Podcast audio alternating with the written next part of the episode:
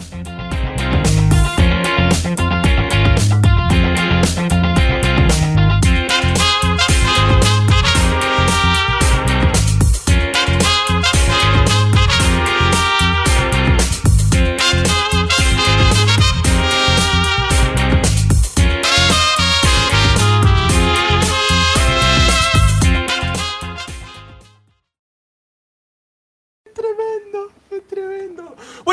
bienvenidos a todos. Este es el primer. España. Toma dos. Toma dos. Bueno, Ay, Dios, me voy a emborrachar. bienvenidos a todos. Este es el primer. el- Vamos de vuelta. Toma tres. Toma tres. Bienvenidos a todos. Este es el primer. co- Toma cuatro. Pepe, corta. Pepe. Me quiero morir todo lo que hablé. Yo ya me presenté y todo, ¿eh? Yo, Bueno, yo no, re- chicos. yo no repito, yo ya estoy.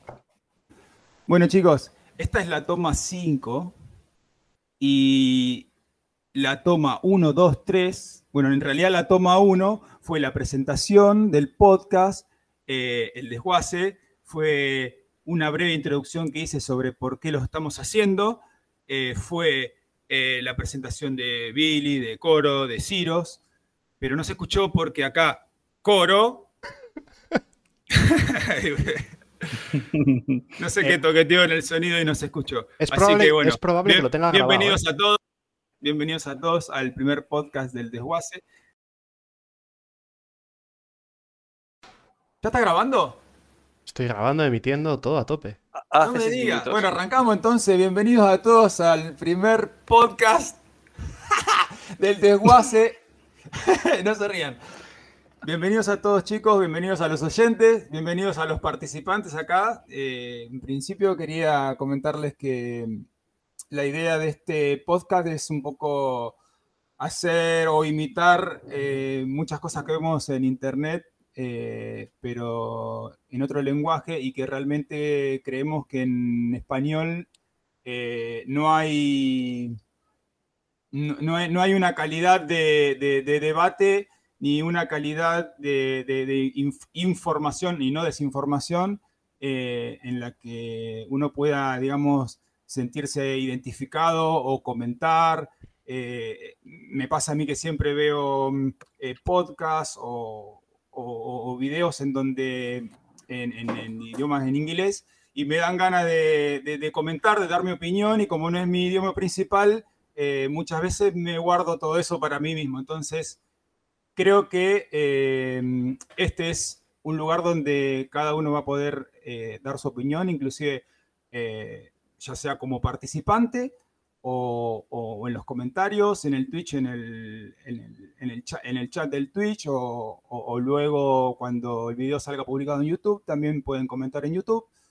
Y si quieren participar también del podcast, van a ser bienvenidos. No va a ser el último. Y bueno, espero que lo disfruten. Eh, quiero mm, eh, empezar con este, este tema, que es algo sumamente reciente que con respecto al evento Xenotret. Eh, la temática es el Xenotret Postmortem.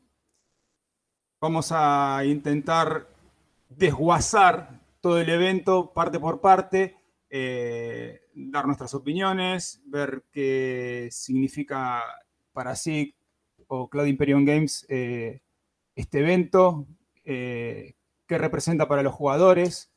Y bueno, ir viendo parte por parte eh, eh, cómo, cómo entenderlo y, y- qué, qué- nos trajo, qué nos dejó de bueno, no tanto los, los sinsabores también, porque es todo parte de la experiencia que uno va acumulando, ¿no?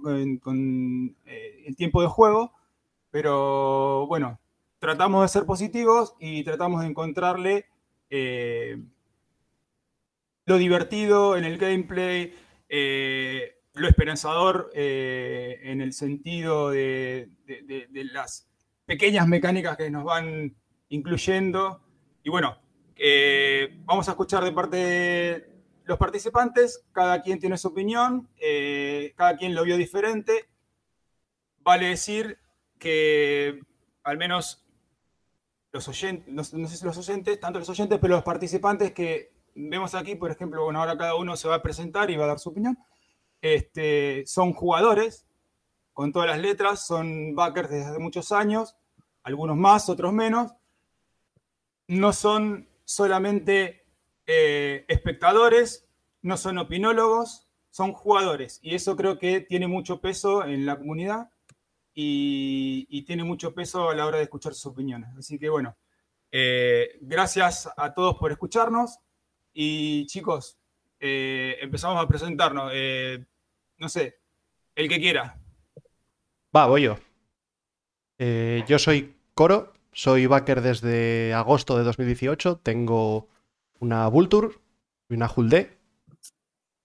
Eso de mi dinerito y luego ya lo demás eh, in-game, pues eh, cazas, cargueros, un poco de todo, ¿no?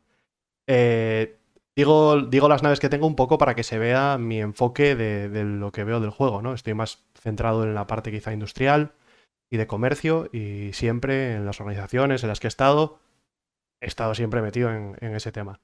Aunque al final lo que es Star Citizen pues te lleva, te lleva poco a poco, te lleva a terminar en el, en el meollo del combate. No te deja mucha más alternativa. Y en eso la sido ha sido un ejemplo. Está claro que no, no todos los UDEC los hiciste haciendo minería o comercio. Hoy en día ya sabemos qué es lo que renta y bueno, Hombre, se entiende.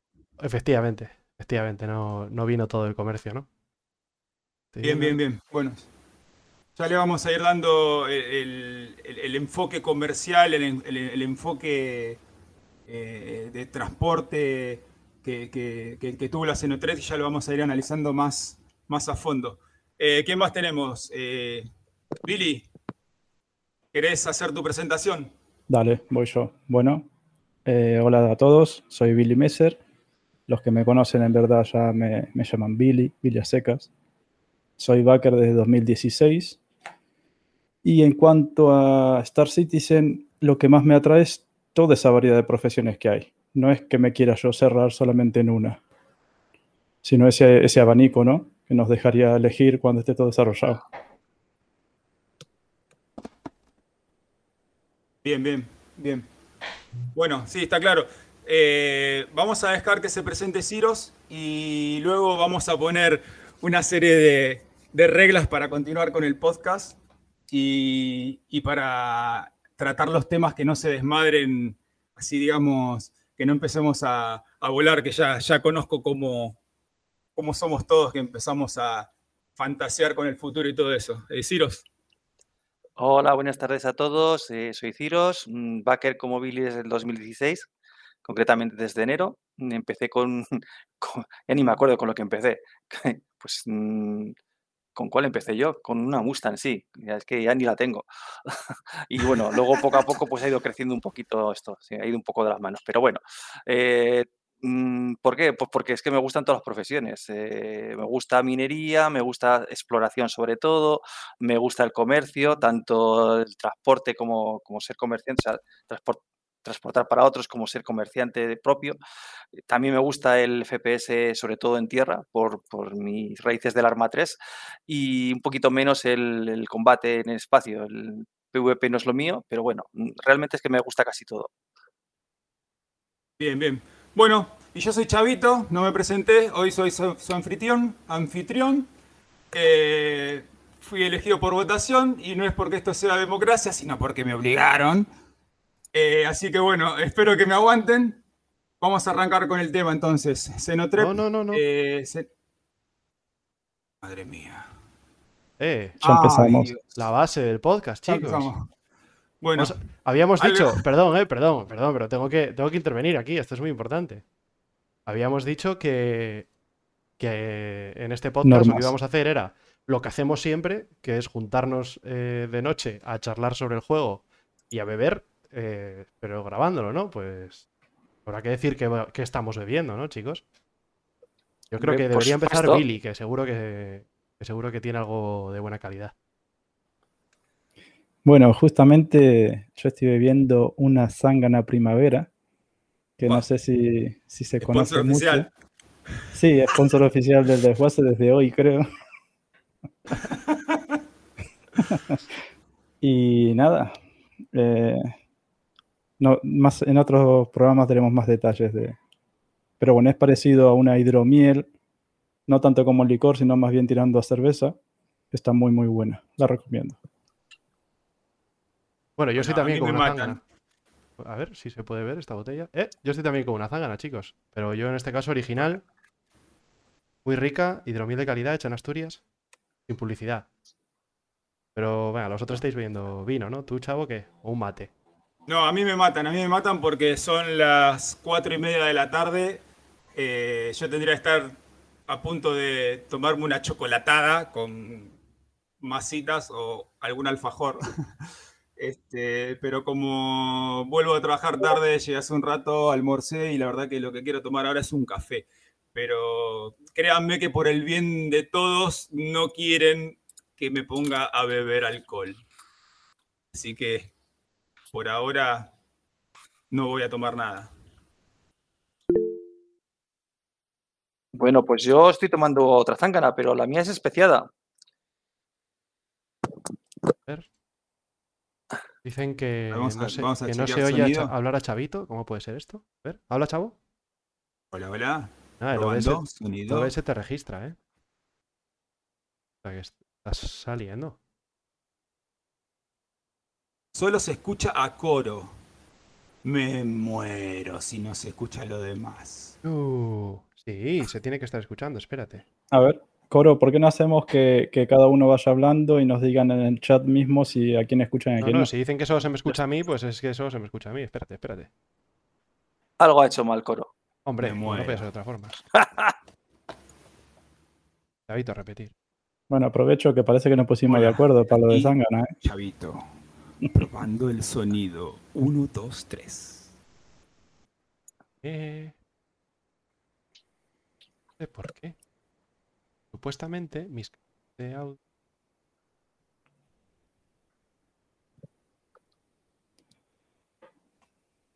Estas son las cosas del directo, ¿no? Hombre, para Si querés compartir, en Bueno. el Discord. Estamos en Lo tier bueno, es cero. que si, lo bueno es que si me dan este gap, yo me voy a la heladera y me preparo un Fernet. Dale, dale, chavo, corre, que necesitamos el chavo. Dale, dale, chavito, dale. El audio es... ¡Hostia puta! Vale, ahora ya debería estar. Oh. Uh, Vamos de vuelta. uh. Que alguien nos, que alguien 1, nos 2, 3 confirme. probando. Ahora, A ver, el chat, ¿qué nos dice? Ahora, ahora sí. sí. Bien. Gracias, chat. Estamos en Hola, el- Bueno, hola. ¿Se me Perdón por el retraso, señores. Es tremendo, es tremendo. Bueno, bienvenidos a todos. Este es el primer. Toma dos. Toma dos. Bueno, Ay, Dios, me voy a emborrachar. bienvenidos a todos. Este es el primer. el- Vamos de vuelta. Toma tres. Toma tres. Bienvenidos a todos. Este es el primer. Toma cuatro. Pepe, corta. Pepe. Me quiero morir todo lo que hablé. Yo ya me presenté y todo, ¿eh? Yo, Bueno, yo no, re- chicos. yo no repito, yo ya estoy. Bueno, chicos, esta es la toma 5 y la toma 1, 2, 3. Bueno, en realidad la toma 1 fue la presentación del podcast, eh, el desguace, fue una breve introducción que hice sobre por qué lo estamos haciendo, eh, fue eh, la presentación de Billy, de Coro, de Ciros, pero no se escuchó porque acá Coro... No sé qué toqueteó en el sonido y no se escuchó. Es Así probable- que bueno, es probable que lo tengas grabado, ¿eh? Bienvenidos a todos. Bienvenidos a todos al primer podcast del desguace. Eh, y bueno, la idea es un poco desguazar, desmenuzar eh, Star Citizen, más puntualmente en este caso el evento Xenotret. Y bueno, vamos a contar eh, nuestras experiencias, buenas, malas, qué nos dejó, eh, de qué se trata. Y bueno, eh, eso. Así que, bueno, sin más vueltas, si Ciros no está tomando nada y no quiere anunciarlo, Sí, sí, lo he dicho antes. el- uh, no te escuché. Bueno, nadie te escuchó en realidad. Pues estoy con una zángana, pero la mía es especiada. No jodas. De la original de Coro y de la primavera de Billy, la mía es especiada, porque hay tres especializaciones. Bueno, me parece que Sangana definitivamente es el Debe ser, sponsor ser. oficial del podcast, del canal de Twitch. y va a tener que enviar algo a Argentina porque acá Ah. yo no estoy tomando sangre. Parece que nos hubiéramos puesto de acuerdo, ¿eh? pero, pero no nos pusimos de acuerdo. Eso es lo, lo mágico. Bueno, basta de publicidad. Eh, gracias también a los oyentes y todos los que están aquí en el chat.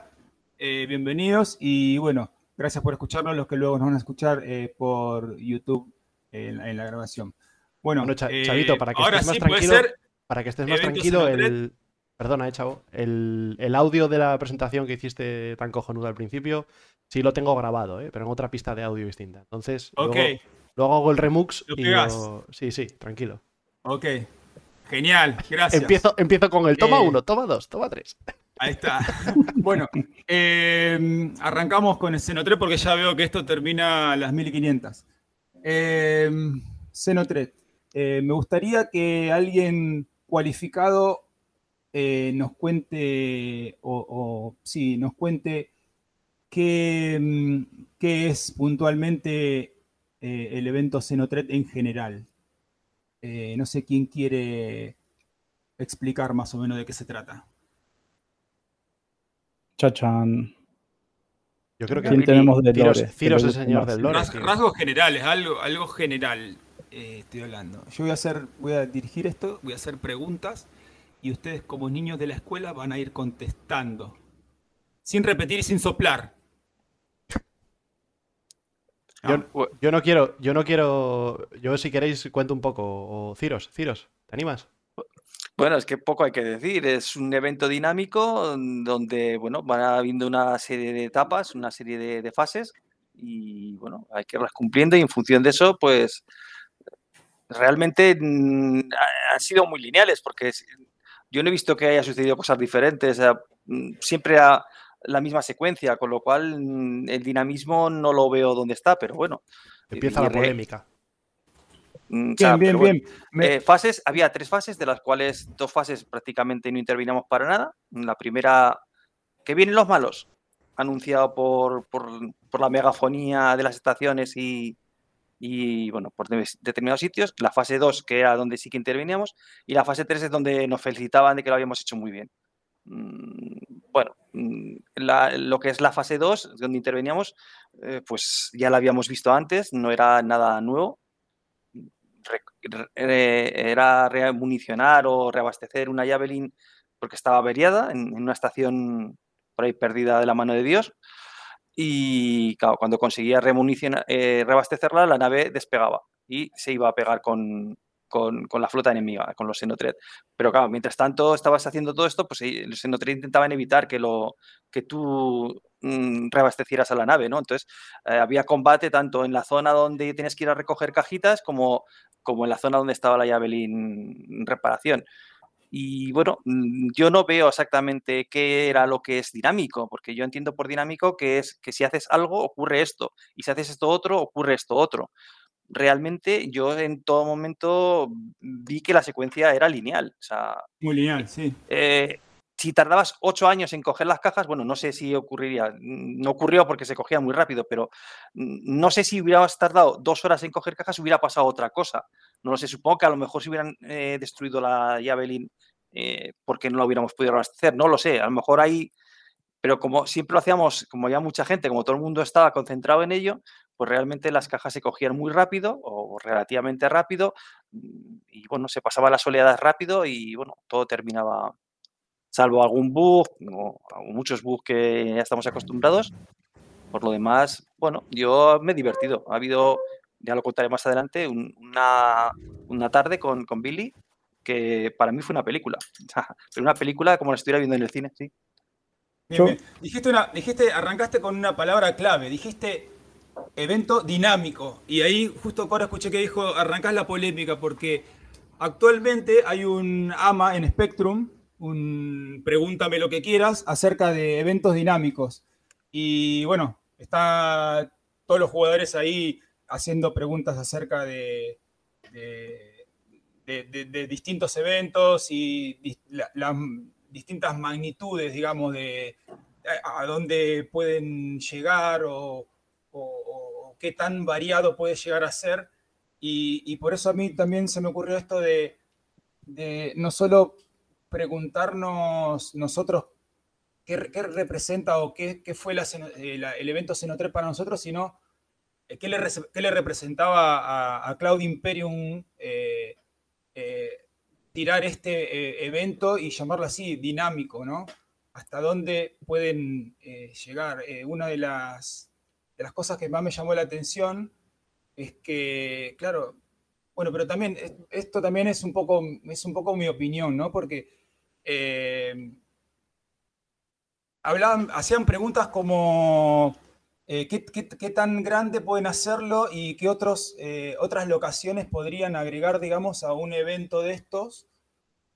Suponer, yo me imagino, pueden hacer tranquilamente que una nave spawné, o sea, que el evento comience en Microtech y una nave spawné en Crusader.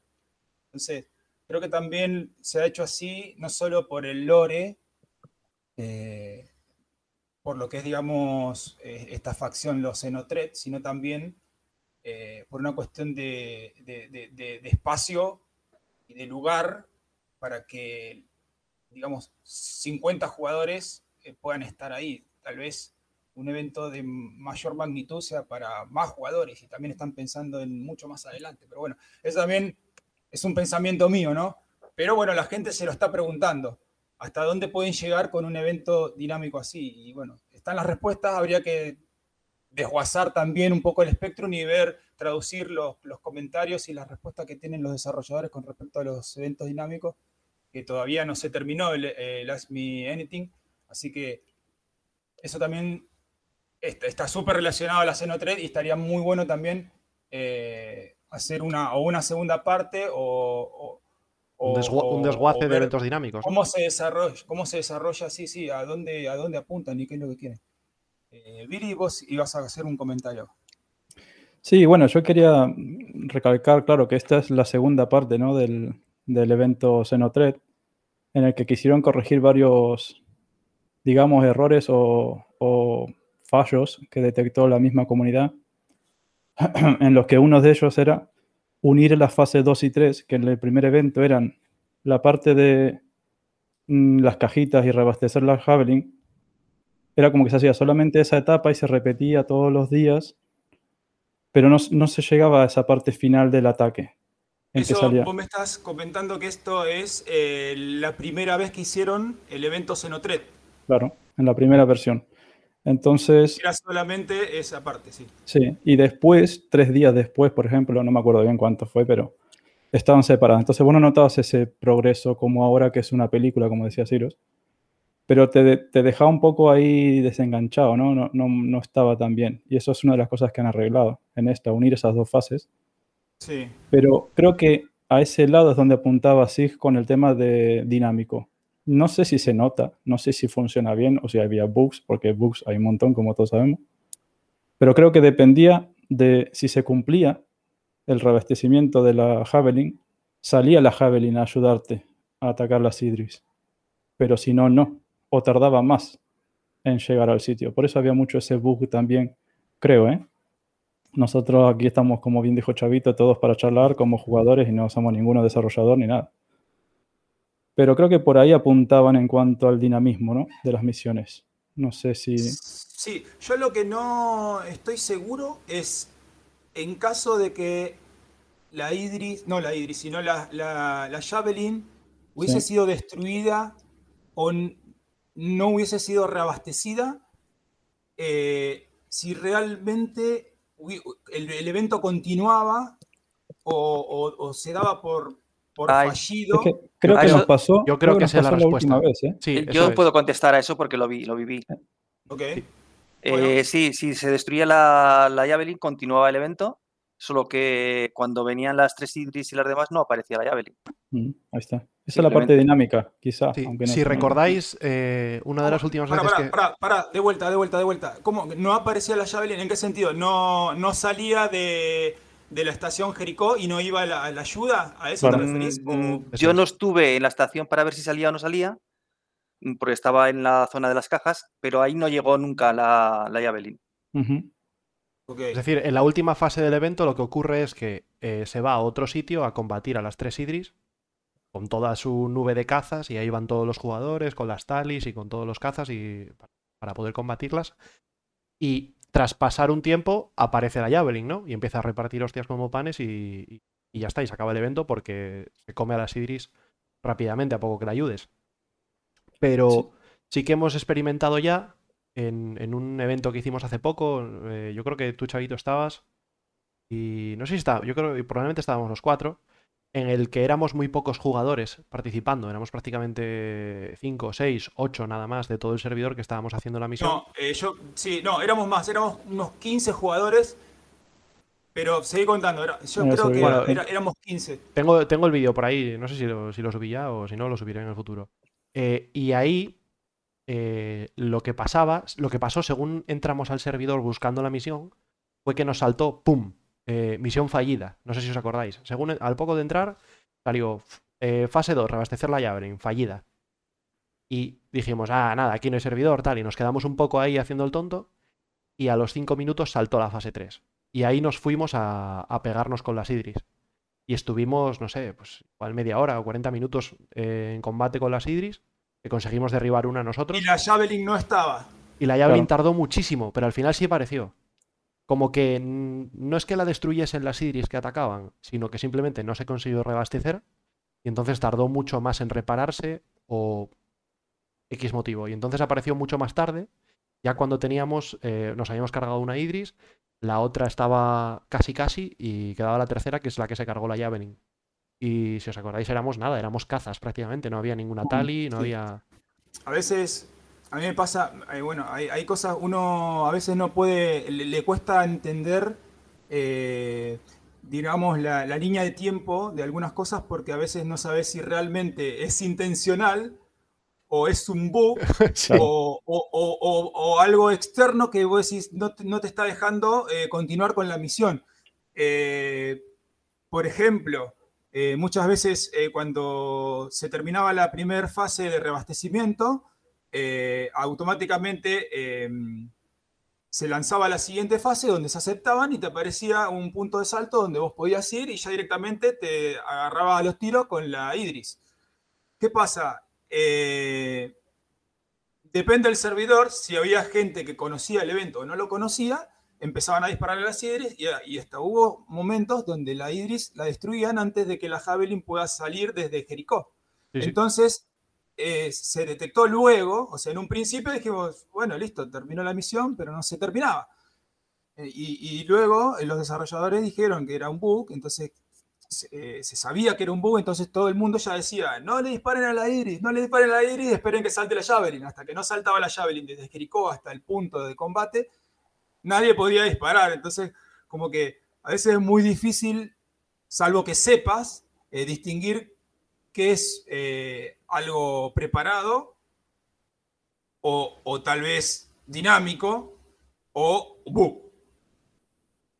¿Se entiende? Claro. Este, Sí, Billy. E, e, eso, que es muy difícil distinguir en este nivel de, de la misión, ¿no? ¿Qué parte es realmente dinámica o estaba programado, ¿no? De tal forma, porque las veces que sí reabastecíamos la Javelin, eh, la misión era escoltarla, se hacía el, salía del docking, ¿no? salía de la estación, daba una vueltita, apuntaba al sitio, saltaba la Javelin y ahí teníamos que saltar nosotros. Entonces, claro, eh, como dice Chavo, mataban las antes, se rompía, es que estaba programado, es que es dinamismo, Mm. Bueno, no solo eso. Eh, hubo oportunidades. Bueno, espera. Me gustaría, me gustaría que eh, desarmemos la Cenotret. A ver, esta, esta, es una opinión personal que tengo eh, y tal vez podemos desmenuzarla y analizarla parte por parte. no por etapas, como si quiere que, que creamos que son las etapas, sino como, jugador real, en tiempo real, la vivimos. Eh, yo creo que todos los que estamos acá hicimos absolutamente todas las tareas que había y por hacer, de tantas veces que hicimos. Eh, fui piloto de casa, fui eh, tripulante de torreta de casa, tripulante de torreta de nave multitripulada, piloto de nave multitripulada, piloto de nave carguera, el que estaba con las cajitas ahí, equipo de asalto, todo, absolutamente todo. Creo que todos hicimos todo, la pudimos disfrutar a tope. Eh, estoy súper contento de, de que, de que se haya dado este evento solamente para darme motivos para jugar, que venía medio planchado el asunto. Muchísimas gracias. Este, por ese lado, para mí fue una experiencia buenísima. Fue volver a meterme dentro del juego y, y a pesar de que, de que lo mire medio de reojo, porque, y esto es lo que yo quería decirle, eh, para mí el evento Xenotred es, como jugador, una concatenación de distintas cosas que ya existen. Eh, asaltar una nave en EVA o, o con gravedad, lo que sea, pero meterse dentro de una nave y eliminar hostiles dentro es un gameplay que actualmente ya existe Hay un par de como una misiones, misión por separada. Existe la misión de cómo vas a una Starfarer, matas a los tipos que estás adentro, eh, realizas, no sé si, no me acuerdo si era que recoges una cajita y te vas, y eso es una misión. Eh, existe una misión que se llama ESN Alert, que vos tenés que ir a defender una nave que está siendo atacada. Esa es otra parte y está en la Xenotred. Eh, existe una misión donde aparece una banda de delincuentes que son los Arlington con una Idris y vos tenés que ir con tu nave, destruirle la Idris. Eso es una misión que está en la Xenotred y que también existe por separado. Entonces, para mí, eh, el evento Xenotred es la unión de muchas misiones o muchas cosas que Cloud Imperium Grey puede hacer dentro del juego, todas unidas para todos los jugadores o todo el servidor. Eso es para mí Xenotred. Entonces, eh, eso quería hacer. Desmenuzar pieza por pieza. ¿Cómo, cómo la vivió el tipo que, que va con la cajita? ¿Cómo la vivió el tipo que se dedica solamente a ir en casa? ¿Cómo la vivió ahora con el cambio este, eh, la- el tripulante de torreta de Hammerhead o de nave de multitripulada? Eh, A eso voy. Me gustaría que cada uno me dé su opinión con respecto a, a- a eso individualmente. Eh, empezando por la primera fase, que es hacer el resupply. No, yo no estoy de acuerdo contigo, Chavito. Si queremos ser realistas y un poco saltis, eh, la primera fase es el lobby. Salticoro. Bueno, contame.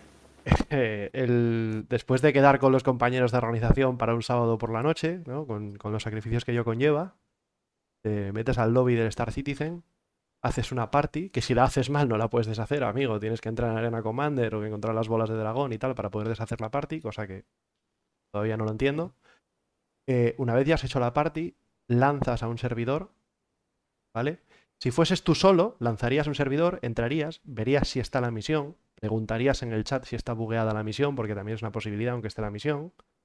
Y una vez ya has encontrado que hay una misión y que, y que no está bugueada, bien a jugar. Pero es que no, vas a entrar con un montón de colegas, con 7, 8, 10, 15 amigos, y de esos 10 va a haber 4 que consigan entrar en el servidor a la primera. Todos los demás se van a quedar en una pantalla de carga infinita, que es un bug recurrente que hemos tenido, que sacaron un hotfix que al parecer era para eso, pero no lo resolvió. Menos a mí no me lo resolvió. Billy creo que ha entrado a la segunda en todos los servidores en los que ha entrado con alguien en toda la 3.14. Eh, y una vez entras, hostia, no, la misión está bugueada. Vamos a salirnos y vamos a entrar a otro servidor y vamos a repetir esta tarea, no sé, los primeros 15, 20 minutos de, de la, de la noche del evento, ¿no? Eso es, sería para mí el verdadero primer paso. Bueno, ok. Eh, estoy completamente de acuerdo con vos. La sufrí igual que vos. No voy a decir peor porque la verdad que dentro de todo la pasé bastante bien. Pero no es que no quiera hablar de eso, sino que mi, mi- mi pregunta iba eh, en otro sentido. Eh, ahora, una vez que pudiste entrar, una vez que estás con tus amigos dentro, no importa lo que haya costado. Es más, cuando, cuando cuesta más y podés entrar y vos ves que funciona, lo disfrutás más. Lo celebras, lo celebras, aplaudes. con- sí, contame cómo lo disfrutaste, de qué manera lo celebraste. dijiste, me concentro, tengo que vamos a hacer esto. Dijimos, bueno, vamos a hacer resupply.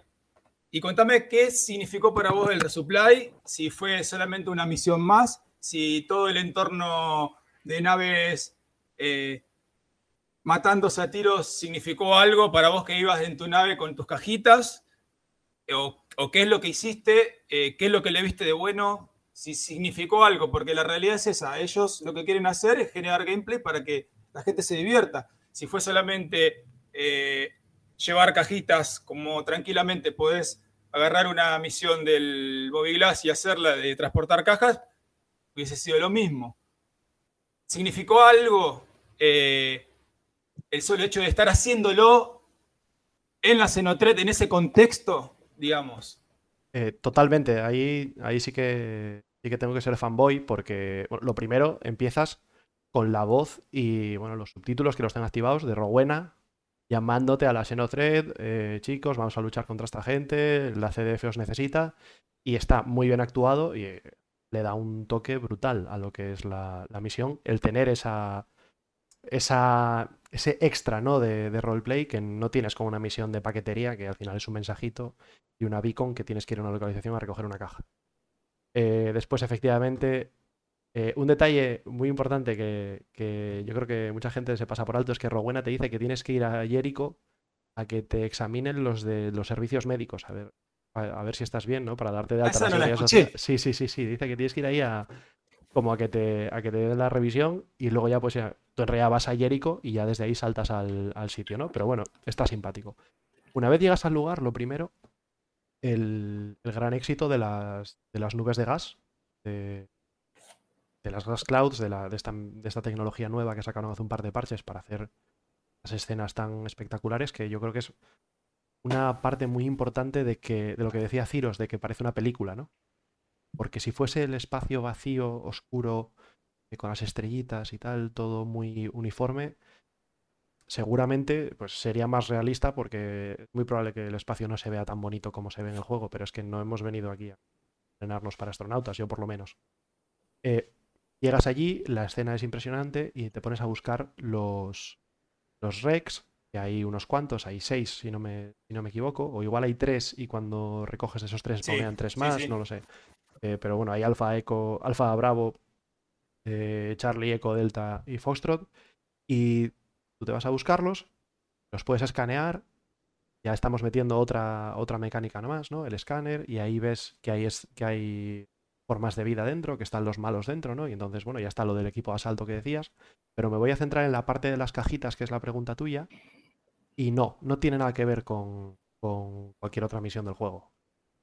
Una vez estás allí, has conseguido abrir la puerta y todo y empiezas a descargar las cajas, lo primero, eh, yo creo que es la primera misión, si no la única, en la cual el, el tractor beam, el rayo tractor de la multitud, tiene sentido y vale para algo. Totalmente de acuerdo. Yo he usado el tractor beam para todo. He usado el tractor beam para sacar las cajas del. O sea, una vez le das al botón de abrir en, la, en el contenedor de las cajas, con el tractor beam he sacado las cajas, las he subido, las he, las he puesto a la puerta donde tenía un compañero que las estaba cogiendo, las estaba pasando a la nave. También, estando ahí en la puerta, he estado pasando cajas a la nave. Eh, además, eh, incluso me ha pasado en cierta ocasión un tipo que vino con una Retaliator, le dio la vuelta, abrió la esclusa y estábamos encestando las cajas como si fuese una, canasta de baloncesto. Espectacular, yo eso no me lo, esperaba. Eh, y también incluso llegué a usar el tractor beam para moverme en EVA. Porque ya lo que lo tenías en la mano, de repente te tienes que volver a tu Goodlash Red, saltas a EVA y tiras de la Goodlash con el tractor beam y pum, ya está dentro. O sea que tenía eh, en esa parte el, uso del, del, tractor beam y de las nubes de gas, pues los dos primeros usos para misiones donde se les ha visto de verdad el potencial que tienen, que es mucho en mi opinión. Torbin me parece divertidísimo. La importancia de lo que decía Richard Tyler el otro día de, poder ahora con este nuevo, esta nueva modificación que hizo, que hicieron eh, en, la forma de trabajo, eh, de, poder entregarte eh, una mecánica o una feature, como lo es el tractor beam, donde realmente tenga un uso, que a mí me pasaba exactamente igual que al vos, no, no, no había forma de que le dé un uso al tractor beam, era muchísimo más simple agarrarlo con la mano, porque un delivery, delivery de boxes, eh, desde un outpost, eh, no podés, salvo que sea un lugar donde no haya armisticio, no podés ni siquiera equiparte el tractor beam, o sea que me, me parecía completamente inútil, solamente para llevarlo colgando de, la cintura.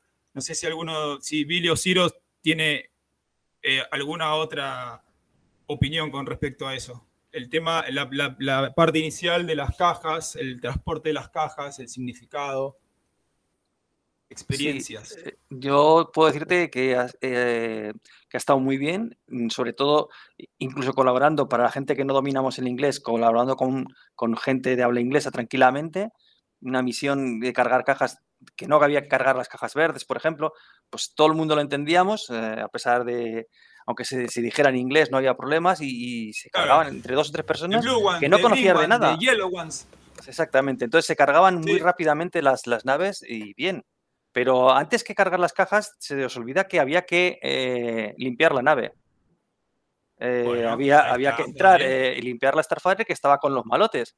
Pues eso es lo que os decía yo antes, de que para mí fue como, un, como una película, porque eh, la tensión de meterte en, en la nave eh, muy a, casi a oscuras, en la que no se veía, en la que no tienes que llevar la luz porque los malotes sí que la llevan y entonces es una manera de distinguirlos, eh, moviéndote ahí con un compañero, en este caso con Billy, mm, por la nave, mmm, fue muy emocionante, o sea, fue como, no sé, a mí me recordó un poco a Alien.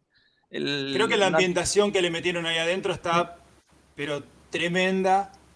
Eh, tengo mis puntos flacos, pero creo que son los mismos puntos flacos que todo el mundo va a encontrar con los NPC.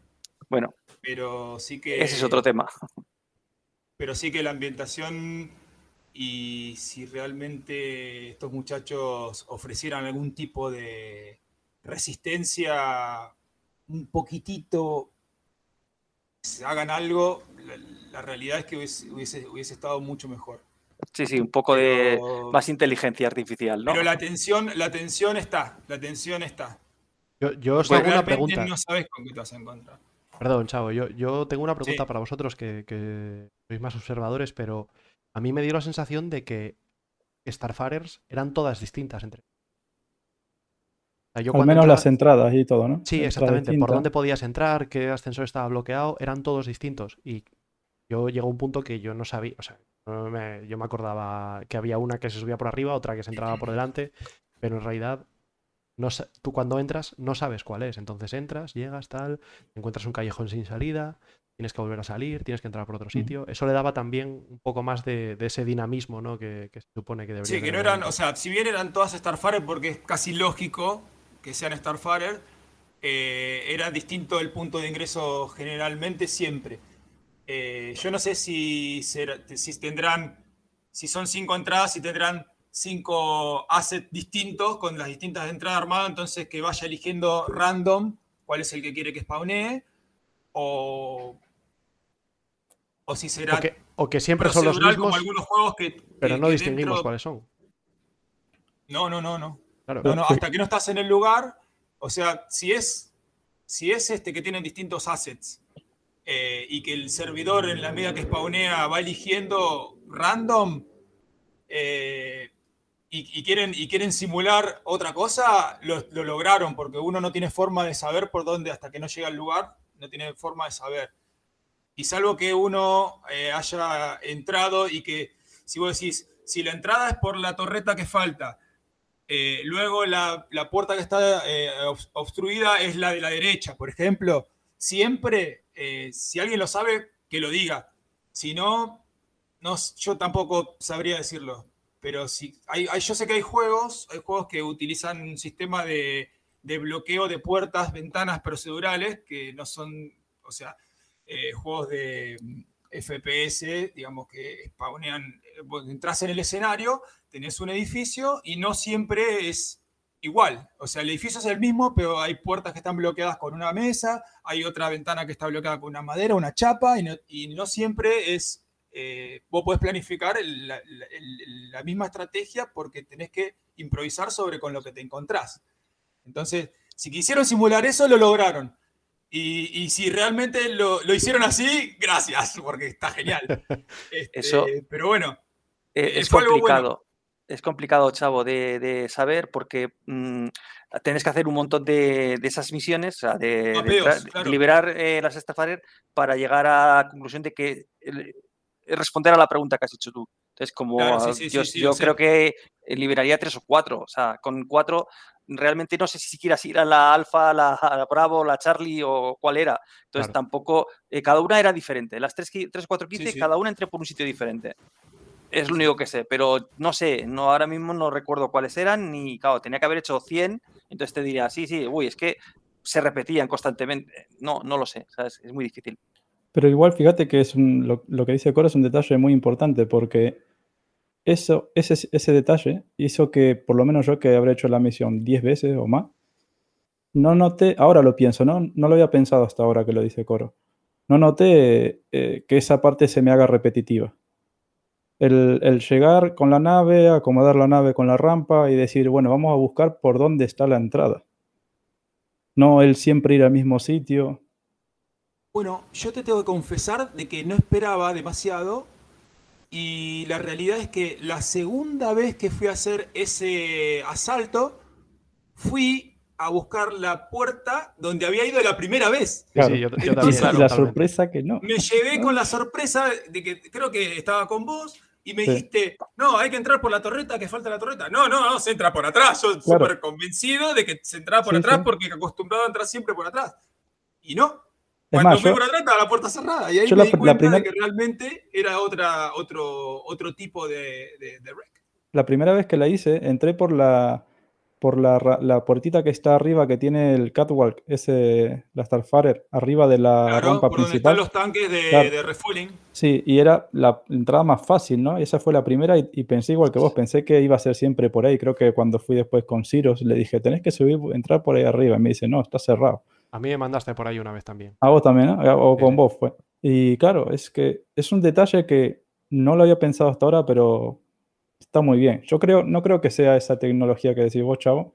Tendrán 10 eh, diseños de Starfarer que spawneaban con letras random.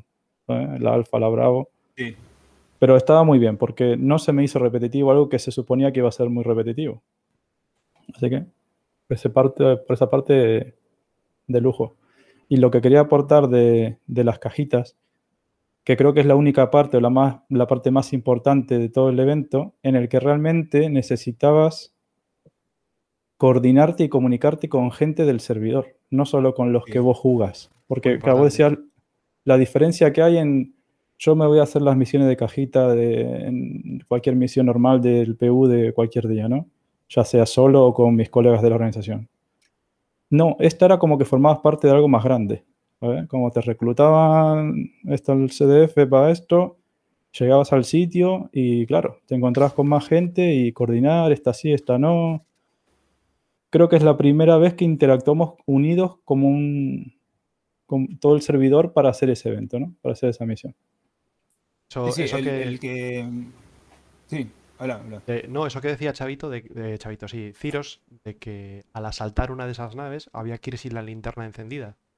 Porque obviamente no te vas a confundir Mm. con un compañero tuyo que estás jugando con él, que tiene el marcador y que estás Y los NPCs. ¿no? Que los NPCs van con todo con linterna también. Los, los NPCs van con linterna, pero los otros jugadores no. Entonces, claro, si de repente te encuentras con un ruso por, eh, por los pasillos de la Starfire, quieres poder reconocer que no es un NPC de primera, sino dispararle. Yo Porque incluso me cambié la ropa Bueno, para que no pase eso. Sí, para que no me vean la- de pirata. La, la- la- el- la necesidad de, de- de comunicarse ¿no? con, el, con el resto de los jugadores, decir, ok, eh, tenemos Foxtrot, eh, estamos entrando a limpiar Foxtrot para que de repente venga alguien y sepa que Foxtrot está siendo eh, o está, ah, digamos, ya habitada por eh, jugadores y no, no solamente los NPC. Y me ha pasado varias veces que la gente comunicándose, hey, estoy entrando en Foxtrot, cuidado con el Friendly Fire. Claro. Eh, nos, ha- nos ha- nos- nos ha pasado. Bueno, después de ahí a que te mates, no lo mates, es otra cosa, pero bueno, este, en cierta forma te obliga a interactuar con el resto y un, un poco el, no sé, eh, la, la gracia, ¿no? De, de- de hacer un evento que sea para todo el mundo en común, ¿no? Todos los objetivos eran para todo el- en, en común, para toda la gente. Bueno, eso había gente que no lo pensaba así, ¿no?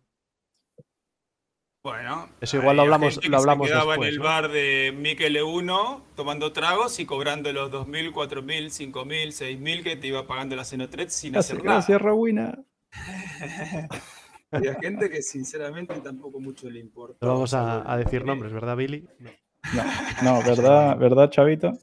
Yo, Bueno, yo de, yo de decir que eh, lo tengo que lo tengo hecho. De repente, oye, el niño llora y yo dejo la Xenotred corriendo, el marcador de, de pago rellenándose y hacer las cosas que tenga que hacer.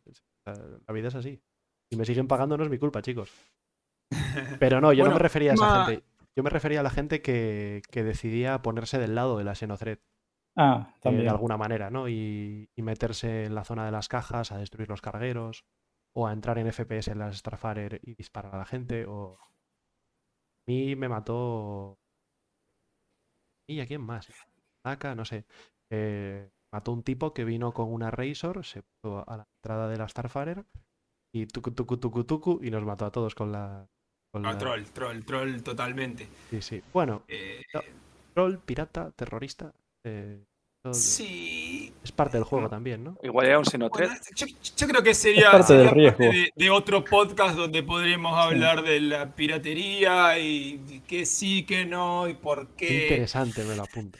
Es muy interesante, pero creo que es para otro, para otro Pero- momento. y te deja la anécdota también, ¿no, Coro? Así. Le das Sí, sí, no, no, no. Yo estoy. Si yo lo digo como algo. Me parece algo positivo porque es. Es un extra más de, de- de dinamismo y de variedad que le da la misión. A ver, es una mierda cuando. Cuando te dispara un tío en una Starfire, te giras, lo matas, da criminalidad. eh, Eso sí. Viene su amigo con una Razor, te mata desde fuera con, con los S1 y te a la cárcel. Pues ya no hay evento. Bueno, o tienes que hacerte una misión de 15 minutos para poder salir en Everus, tener que hacer un salto de 42 millones de kilómetros para uno, ¿no? Hombre, es un poco un rollo, pero el hecho de que eso pueda ocurrir y de que tengas que entrar en la Starfire, estés mirando, y estás cargando las cajas, estás con la oreja puesta por si escuchas disparos, por si eh, viene algún capullo y choca la Starfire, empieza la Starfire a moverse por el espacio, que eso Mm, ha pasado también. sí. Y te hace imposible lanzar las cajas a tu nave porque tu nave está allí y la Starfire ya se fue flotando, ¿no? Todo eso le da cierta gracia y cierto dinamismo que cuando haces... Yo entiendo que el jugador que entra en el Free Fly y va a, dedicar dos horas un sábado para Star Citizen, entra y le pasan esas cosas, eh, pues puede no disfrutarlo, igual no lo entiende. Pero para mí, en mi, en mi situación que hice la misión, pues lo que dijo Billy, 10 veces, 12 veces, 12 veces, pues la vez que te pasa eso, dices tú, ostras, una cosa nueva que está pasando, ¿no? Pero me voy a apuntar lo de, lo de un tema de desguace de la pirata. Interesante. Eh, bueno, con respecto a la parte esta de... Bueno, yo creo que en realidad asumir que, todas las fases fueron igual, que por ahí tal vez alguna misión que hay por ahí suelta que se pueda aceptar, es un poco para generar este, conversación, ¿no? Obviamente este, el contexto de la de, y, el hecho de que muchos jugadores, no digo todos, eh, estén rondando el mismo área, eh, el chat esté súper activo, todos hablando de lo mismo, eh, le pone, le pone un, condimento, digamos, a, a la sesión de juego este, positivo, creo yo. Con A mí- respecto a mí este al- evento, perdona Chavito, pero esto que estás haciendo, a mí este evento me hizo hacer una cosa que no he hecho casi nunca salvo para hacer minería, que es sábado a las diez y media de la mañana, yo solo, no hay nadie en Discord, me meto a jugar, porque va a estar la Xenotred, va a haber algún guiri haciéndola y me meto con ellos. Y de hecho me pasó en cierta ocasión que alguien pidió eh, tripulantes para la para una Hammerhead y yo, ostras, ser torretero es, es lo más divertido que hay, ¿no? Perdón que estornudo. Ay, Hoy, es ahora, sí, ahora es lo más divertido que hay. ahora, hay que aprovecharla Eh, ahora. Y entonces yo ¡fua! me lancé directo y entro a la nave, ¿no? Y me dicen por VoIP, hey buddy, where are you from? Y yo, I come from Spain. Y dicen, cojones, aquí todo el mundo es español ahora. Y, y ahí me puse a jugar con, con unos chavales muy simpáticos, ¿no? Y, y eso es algo que no hubiese, no voy a hacer para hacer paquetería. Es decir, después de, después de X meses jugando Star Citizen, te has hecho todas las misiones y no entras un sábado por la mañana a jugar solo. Entras si vas a jugar compañeros, si vas a hacer algo concreto o si vas a, bueno, hacerte 60 bounties para juntar 6 millones para comprarte nave, ¿no? Pero eh, en el caso de la Xenothread, aunque pagaba muy bien, no era el, no era el caso. Yo, por lo- no sé vosotros, pero yo no entraba para Grinder. Yo entraba porque me estaba Yo creo que habré entrado por Bueno, varios. pero es un extra bueno. Yo creo que habré Ayuda. entrado tanto como por la reputación para llegar a tener la armadura, aunque me daba igual, realmente la, la armadura era solo hecho de decir, eh, la, la conseguí, nada más, era como un objetivo. Y, y después cuando vi que eh, dejaba buena guita, ¿sabes qué? Era lo que todo el mundo estaba haciendo. Entonces, ¿por qué si, si no hay nadie conectado, tengo que yo quedarme afuera? O, me pasaba lo mismo que a vos. Me levantaba y decía, bueno, hoy farmear la Xenotrade. Y era pum, pum, con el casa, pim, pim, pim. Cuando no había nada para hacer, me ponía a escribir en el chat, decía esto, el otro, pongan esto. eh, eh. Y la verdad que la pasé muy bien. Jugando solo, jugando eh, con mucha gente, jugando de a dos, jugando de a cuatro. Y la pasé muy bien de todas maneras. O sea, para mí súper positivo. Y no sé, bueno, si alguno más quiere hablar, Billy, Billy iba. vayamos directamente a, a todas, a todos los distintos pedacitos de Xenotret. Eh, ya hablamos muy puntual sobre la, la carga de cajas eh, y tal vez un poco lo que era dentro de la, eh, limpiar la, la- la nave de hostiles. Y, bueno, ah, hay algo, hay algo que a mí me gustó muchísimo, no solo la ambientación dentro de la Starfighter en la parte de FPS, sino, eh, como decía antes, el, el contexto, o sea, lo que pasaba afuera lo que, lo que mientras estaba pasando afuera, mientras yo estaba con un arma tratando de matar a un NPC, ¿no? Tratando de, de- de- de li- limpiar esa Starfighter para sacar las cajitas. Y mientras tanto afuera se escuchaban disparos, se escuchaban naves explotando, eh, o sea, era lo que estaba pasando afuera. Y eso te mete más presión, te, te- hace compenetrarte más eh, en una oportunidad que habíamos ido con una Cutlass Red, eh, la habíamos puesto en la entrada para, para cargar las cajas y todos teníamos marcado el punto de respawn ahí. Vino un NPC, nos rompió la Cutlass Red. Entonces, no te mueras ahora, no te mueras ahora porque tenés que empezar de vuelta en MIC L1. Era mucha más presión. Entonces, a pesar de que el NPC no hacía nada, era como, tengo que hacerlo bien esta vez y tengo que abrir la puerta que eh, venga alguien a cargarse las cajas.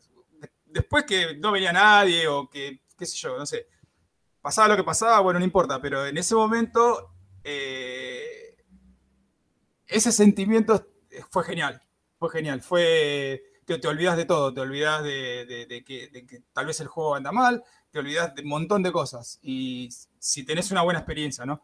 Y la verdad que para mí también eso fue muy positivo e influyó muchísimo que, que- afuera también estén pasando cosas mientras yo estoy haciendo algo adentro, que no es solamente el matar los NPC ya está. Afuera era, era una pequeña partecita de un gran enmarañado que se estaba armando fuera. Y mientras los mensajes de la mujer esta, mientras hablando el chat, entonces es mala compenetración que te pegas. Antes, antes de pasar Bueno. a, la, a la siguiente fase de combate, eh, se me ha ocurrido ahora mientras hablabas, Chavito, dos, dos detalles sobre la parte de las cajas. El primero es el, el- ya lo habíamos comentado, ¿no? El gran éxito que me parece a nivel de diseño, que para mí, que, que no es lo mío, pues me parece un- una gran idea, pero seguramente a los diseñadores pues les parece la ABC, ¿no? Que es eh, una verde y con forma cilíndrica, una amarilla y con forma esférica y una verde y una azul y con forma cuadrada o no sé cómo. La cuadrada la. ¿no? Eh, que, sean bien que sean bien distintas porque la gente va a tener que comunicarse sobre ellas, la gente no se va a acordar de decir Acriplex, Diluter Mex o lo que sea. Eh, la gente tiene que decir eh, Yellow One, Square One, Round One y ya está. Y Green One, ¿no? Y, y eso es lo que va a facilitar el, el juego. Una parte de eso. Y luego, es la parte buena, y luego la parte mala, ¿no? Que es que cuando se hizo el evento, por lo menos la primera vez que lo hicieron, yo creo que cuando explicaron el evento, como que se daba a entender que había que hacer de forma especializada coger cajas azules, coger cajas verdes, coger cajas amarillas. O coger eh, las amarillas y las azules y, y dejarlas verdes, estas cosas, ¿no? Pero la segunda ocasión sí que llegué a notar que al final terminábamos cargando la, nave de todas. Porque estaban las azules, que eran las que explotaban si le dabas golpecitos, que a mí me ha explotado alguna si le di un golpe fuerte con el rayo tractor, pero poco más. Nunca da ningún problema. Las verdes son las que tienen el temporizador, pero el temporizador es de 20 y pico minutos o pico minutos. Y luego están las amarillas, que es que no puedes hacer salto cuántico. Claro, la distancia sin salto cuántico las Starfire a Jericho son 10 minutos. Igual tú con cargar las al Eran final. unos 500, 600 kilómetros creo que eran. Pero sí, se podía hacer. Entonces Pero al final tenías que organizar bien. Eso era lo que- bueno. Tenías que que cargar yo- las verdes, tenías que cargar las verdes al último. final, pero Yo, honestamente, en la primera, en la primera eh, Xenothread, no recuerdo cómo lo. Cómo, Yo creo- cómo yo lo creo que separábamos. Lo habíamos hecho por separados. Sí, sí. La- las veces que la hice yo, la hice por separado, o al menos habré eh, cargado de dos cajas y, no hacer Quantum, por ejemplo, o, o agarrar de las dos y hacer Quantum. Pero creo que ellos lo que hicieron fue. eh, ustedes pueden llevar las cajas que quieran, pero estas son las condiciones. Fíjense que estas se explotan con el Quantum. Fíjense que estas otras. Y, y como que dando, dando a como, como- porque fue la primera implementación de las cajas. La realidad es esa. Ya cuando, cuando dijeron eh, nuevo, nueva, nuevas, nuevo, nuevo cargo boxes. Dijeron, eh, carga sensible al quantum. Y todos estamos, wow, y ya estamos, ya estamos flasheando las misiones que íbamos a hacer en vuelo atmosférico con la Caterpillar llena de cajas que no se puede hacer quantum. Y que al final eran pagar, ¿no? dos cajas. Claro. Eh, y eso también, de eso quiero hablar luego también. Eh, es como que fue una presentación que hicieron. Y, y claro, uno, creo yo, ¿no? Hasta que no, no las manipula, no hace uso, no, no- no entiende por completo cuál es la realidad y que al, al final termina haciendo lo que vos decís. Llevamos todas en la misma nave. Que si, Y si es le más- hubiesen, si le hubiesen puesto 12 minutos a las verdes, ya te Es que- obligaban es- prácticamente. Porque Pero te que lo permitían, más- pero con más. mucho riesgo, claro. hay algo que nosotros no hicimos y que toda la comunidad estuvo haciendo, que nosotros no lo hicimos porque somos unos salame, que es cargar las cajas en una nave y estacionarlas dentro de otra nave. Y esa otra nave hace quantum y las naves sensibles al quantum no explotan. No. ¿Se entiende? Es un glitch Pero que es lo que, hacen pero es que y que no lo hicimos y que ya termina como... En- es que no puede nosotros, ser, chavos, ser. quedarte en el bar es peor, ¿eh? Tampoco Sí, vamos a que Tampoco vamos juzgar. Pero, pero es que es que da mucho juego el, No el- odies al jugador, odia al juego. e- e- ese, ese temporizador da también da un juego también, porque eh, en una misión que hicimos que hice con Billy, eh, eh, Billy pilotaba la el nave, pero claro, mm, él no sabía cuánto tiempo quedaba en el temporizador de las. Entonces, eh, claro, yo se lo iba diciendo. mm, Y, y no solo eso, sino que calculamos el tiempo que nos iba a costar llegar con la Caterpillar al sitio por, la velocidad y todo, toda la pesca. O sea, mm, da un gameplay eh, que a lo mejor no sé, la gente no se ha dado cuenta. O sea, si lo metes en otra nave para saltar, mm, pues bueno, pues vale. Pero Es te que es- quita esa gracia de estar ahí, esa tensión y el frenado de la nave, que tela, cuando vas a toda leche y tienes que frenar en el punto exacto para no pasar. Que bueno, que os cuente Billy cómo, cómo frenó la Caterpillar. hay un- Yo estaba Hay sudando. Billy, eh, escuchen, escuchen, hay un pequeño detalle que no sé si a ustedes les habrá pasado y que no sé cómo lo habrán hecho o si fue casualidad o el- no sé, Chiripa. pero eh, hay de las cajas verdes que son las, las que tienen tiempo, cuando terminás de limpiar la nave, encontrás que hay cajas verdes fuera de las cajas de, de un Sí, sí. Que ya te están fuera tiempo. y, y- y ya tienen tiempo transcurrido. O sea que si vos no prestás atención y cargas de esas cajas que tienen menos tiempo y vos pensás que tenés 24 minutos, que era más o menos 24, 25 minutos, que era lo que tenían las cajas cuando están recién sacadas, te podés, podés cagarla bien porque metés esa cajita entre medio de las otras Eh, y te chavo, explota todo. chavo, Me, yo me algo, chavo. yo me repasé todas las cajitas verdes para ver el tiempo que les quedaba. Un enfermo. Un enfermo. Hombre, en, en 10 minutos que cuesta el viaje, te da tiempo de ver No. todas las cajitas verdes. no tienes otra cosa que una hacer, ¿no? enfermedad. Nosotros, nosotros, eh, las primeras cajas que tiramos para afuera de las Trafalgar era esa, chavo, pero ¿te acordás cuando íbamos llevando Descartando todas cajas, las cajas? me acuerdo. Sí, eh, íbamos llevando todas las cajas y vimos que, que, claro, no podíamos saltar en Quantum porque llevábamos de las amarillas también. Pero justo otro, otros jugadores entregaron las que faltaban de las amarillas y dijimos, ¿para qué queremos la amarilla ya? Ah, me acuerdo. Diluterbex no necesitamos más. Y teníamos la nave llena de Diluterbex. Entonces, Billy tirando cajitas por la ventana. Por la, cutla- por la ventana con el tractor beam y la cajita hacía, Espera, todavía no salta que me falta una. Y tiraba cajitas. ¿Pero que confirmo? Dale, salta. Pero tirando los fardos, digamos, de, de Muy Diluter. bueno. Pues eso es gameplay. Estuvo muy Sí, sí, sí, totalmente. Totalmente. Porque a vos decís, me da un poco de rabia, ¿no? Porque los mismos que seguramente se quejan de que no se meten mecánicas y tal son los que buscan el glitch para poder saltarse la mecánica y el salto cuántico. También. Sí, puede ser, puede ser, buen punto. Ah. Buen punto, buen punto. Bueno, terminamos con el tema de reparto de cajas. Eh, Chavo, reparto de eh, cajas de No, hay una cosa más de las Sí. cajas. sí. eh, Bueno, la, entonces la dos. la misión extra que había cuando no se Ah, ahí recogían cajas. Claro, que eso es muy importante. me gustó. Eso era me nuevo. gustó. Es parte, bueno, es parte, eso ya es parte del, del- de la, digamos, de, de, de otros, de otro segmento que sería el, el combate, ¿no? Porque, ¿quién quiere contarlo? A falta, Bueno, pues pasamos a, combate. Pasamos al segmento desde de el principio. Pasamos al siguiente segmento, que es el segmento eh, nave de caza o combate con torretas y este, bueno, Combate La en la parte fase de dos. combate. Combate en la fase combate, dos, combate. Pero en realidad esto es, eh, bueno, en realidad la parte de defender las cajas era bastante tranquilo. Eh, cuando pasaba todo esto de lo que están ustedes eh, hablando, ya es más adelante cuando está un poco más avanzado. La Idri ya fue a Jericó a, a atacar a la, a la Javelin. Creo que ya va más por ese lado. Eh, ¿Quién quiere contarlo bien contadito? La parte del combate. ¿En qué, en qué sentido? A ver. ¿Cómo se desarrolla?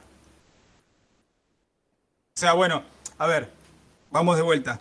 La misión es de hacer, eh, eh, Claro. suministrar los, eh, sumi- valga la redundancia, ¿no? Los suministros a la Javelin, que es donde nosotros vamos, eh, agarramos las cajitas, las metemos dentro de la nave y vamos reabasteciendo, ¿no? Bueno, ¿qué pasa en caso de que eh, no haya nadie en el servidor reabasteciendo cajas? Ahí, lo que estábamos Ahí va. comentando con, con Ciros. Que mm, eso es una cosa que está muy bien implementada por parte de SIG, porque, claro, ¿qué pasa si los 50 jugadores quieren solamente combate y ninguno se quería poner a hacer las cajitas, ¿no? Esa es la parte que preguntabas, Chavo, ¿no? Sí, Pues, no- eh, ¿podríamos llamar a esto eh, dinámico? Es que ahí es donde yo te decía que no sé si lo podemos diferenciar de que, claro, si realmente era dinámico o que cada X tiempo se ejecutara la misión esa de Supply Ship. Yo creo que ocurría salía igual. cada X tiempo. Yo creo que ocurría ¿no? igual, ¿eh? Sí, Hmm. sí, O es como una ayuda, ¿no? cajas. Pero Claro. también es algo que la primera vez que hicieron la Xenothread no estaba, ¿no? Solo aprendieron No, y lo Sí, sacaron yo a creo que no estaba. No, no lo sé, ¿eh? pero creo que no. no, no estaba, no estaba, no estaba, no estaba. Pero está está súper bien. Hay veces que no hay gente que no estaba. Claro, y, y el, el hecho de, vale, que quieres combate y todo el mundo quiere combate, pues vas, defendes esas navecitas y esa nave que sobrevive, los NPC se encargan de ir a Jericho y venderlas y todo el mundo contento. Esa parte me pareció que fue un detalle muy, muy interesante que capaz que no todo el mundo se dio cuenta también eh, jugándolo. Sí, yo tampoco creo opción. que todo el mundo ya se ha dado cuenta porque. eh, bueno, está claro que, eh, que aparece un papelito flotando rojo y todo el mundo le va a disparar todos los torpedos que tiene encima, porque era aparecer una nave Xenotret y todos los cazas Fua. echándosele encima y, y- y tratando de llegar primero para destruirlo, ¿no? Pero mm, a lo que voy, eh, lo que decías vos, capaz que, capaz que todos, eh, y en, en el afán de ir a matar gente, matar Xenotret, ni siquiera se daban cuenta de que eso era parte de la misión y con, que con defender esa nave de transporte estaban aportando al suministro de la, de la Javelin que capaz que ni se, eh, lo que voy a decir, capaz que ni se dan cuenta, porque de repente vos veías el contador de cajas y subía de 10 de a 20, de, de todas. Y, Sí, sí. y creo que es lo más, eh, es, es lo más rápido. o sea, tenés que dejar pasar el tiempo para que se, la, se, se, se trigger, iba a decir, para que se ejecute esa misión, digamos, ¿no? Pero eh, en caso de, como vos decía, que no hay casa, no hay gente haciendo suministro, todo el mundo quiere atacar, todo el mundo quiere hacer, eh, destruir, Mm. top fight, vas, se lanza esa misión dinámica, Mm. vas, defendés esa nave y todo el suministro que tenía esa nave va al contador. Y eso me parece un giro bastante divertido, copado y que la verdad que ayuda porque si nadie está haciendo suministro es como que... Sí, sí, que, que igual Cansa, podías, digamos, completar, completar la misión sin obligar a nadie hacer un rol que no quiera. Claro, exactamente. Sí, Entonces esa sí, parte sí. estuvo muy, muy bien. Sí, sí, sí, sí. Yo he jugado uno de los eventos que fue larguísimo y nadie estaba haciendo cajas. Nadie estaba haciendo cajas. Y era solamente combate y bueno, loco, nadie va a hacer caja. Y empezaba por el chat. Hay que defender esta nave. Hay que defender esta nave. Hay que defender. Y así y iban saltando, saltando, saltando hasta que se llenó sola. Se re- se- el suministro se hizo solo. Tardamos un montón porque, claro, nadie estaba llevando cajitas. Y sabía que había. A ver, eh, hubo tengamos en cuenta que hubo un free fly y que había muchísima gente nueva y que una vez que pasó el furor de la primera semana del evento Xenotret, luego ya los servidores estaban bastante vacíos, iba muchísimo mejor, iba muchísimo mejor, había, la verdad que yo puedo decir que había muy poco de sync en los últimos días, y, pero también había mucha gente nueva que no sabía lo que tenía que hacer. Entonces, era, para mí me pareció fundamental eh, ir escribiendo en el chat o ir diciéndole a la gente esto, el otro, ahora en el Star Map hay un punto de salto, salten acá, hagan esto, hagan el otro. Entonces ahí como que la gente se iba copando, capaz que venía uno experimentado y sacaba una Hammerhead y, eh, necesito gente en la torreta y bueno, y ahí se iba llenando con gente nueva y era, la verdad que fue cooperativo. Encima, digamos que largo. no sé si es la primera vez que los NPC hacen algo por los jugadores. Creo que en todo lo demás los ¿No? NPC son solamente que atacan y... O clientes, ¿no? Que tienes que defenderles. Claro, pero que nos ayuden. O sea, que, que la primera Ah. vez que ven el juego que ayude a- al jugador. Ah, está claro que la nave desaparecía y el contadorcito subía 30, 30, 30 de cada uno y ya está. No iba la, nave volando con el NPC Pero aterrizaba. vos te referís al que ayudar a un NPC te dio un beneficio que no sea que Sí. te dé dinero a vos, sino que ayude A la que- misión. que- a que, que te ayudan a cumplir la misión, ¿no? Porque todos los demás NPCs hasta antes de esta misión era matarlos, ¿no? O, o- O o defenderlos. figurantes, ¿no? Sí, me refiero a que no había esa interacción, no que te ayudaran en un evento, ¿no? Creo que es la primera vez que lo veo, así, por lo menos. Sí, sí, sí, sí, sí, sí. Bueno, eh, ¿qué más con respecto a Xenotret? Eh, Con ya la primera aparición de la menos- Idris. ¿Qué, qué experiencias tuvisteis con la primera aparición de la Idris? La primera cuando, en el primer evento, o- No, no, cuando durante esta, esta vez de la Xenotret, cuando aparece la Idris a pegarle a la Javelin que está todavía en el... Mm, eh, ¿cómo, cómo lo, cómo lo vivisteis? Porque yo tengo una que en cierta ocasión llegué yo, el primero de todos, Mm. llegué, no había nadie por allí y de repente plum, plum, plum, plum, plum, plum, plum, plum, plum, plum, plum, plum, Idris. Todos los cazas de golpe y detrás la Idris. Delante de mí a mil metros y yo... ¡ah! y de frente, ¿no? Con el rey. Sí, de frente. yo a ¿Por cor- dónde a vine? correr. A correr porque me empezaron a disparar todos, hacia a la llover derecha. misiles y... y- Como lo... Bueno, yo en general. eh, no sé si, no sé si lo, lo viví tan de cerca desde el principio el spawn de la Iris, porque generalmente si, si estaba haciendo cajas, estaba con las cajas en los, donde están los lo- los wreck sites. Y si estaba solo, estaba así tipo como escolta, estaba protegiendo la carga de cajas, porque la verdad que si uno se pone eh, digamos, la misión al hombro, lo principal era ofrecer suministros para eh, reabastecer la Javelin. Entonces me parecía muchísimo más productivo proteger a la gente que estaba cargando cajas. Es lo que yo hice al menos. ¿eh? No digo que, que sea así. Me parece a mí. Eh, Además que seguramente todos iban a querer ir a dispararle a la Idris y no iba a faltar alguna Tali que le esté tirando torpedos y cosas así. Entonces, como que estando solo yo me quedaba protegiendo los casas, las cargas. Acá fue más divertido que en la primera, ¿no? Porque en la primera, por lo menos, eso es lo que, lo que también arreglaron, que se quejaba, nos quejábamos todos, ¿no? En la comunidad.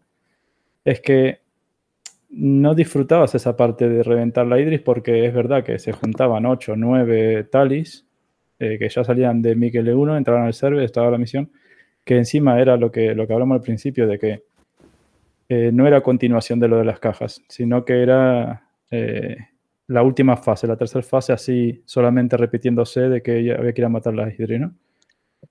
Y iban las talis y se cargaban al final del evento, ¿no? Tampoco acompañabas mucho a las Javelin o no le daba tiempo ni de ir. Entonces, yo creo que eso ayudó un montón a que se disfrute más el sentir completa esta misión, ¿no? En esta, en esta segunda versión. ¿Y eso cómo lo arreglaron, Billy? ¿Crees tú? Porque, no, bueno, hay un, un Inside Star Citizen o no, un Star, o Star, Citizen Live, no me acuerdo, en el que hablan de, de esto, en de que, claro, en la primera versión de la Xenothread era fase 1 anuncios, anuncios en el juego, en las pantallas, anuncios para que te compres naves de combate, etc. Sí, anuncios.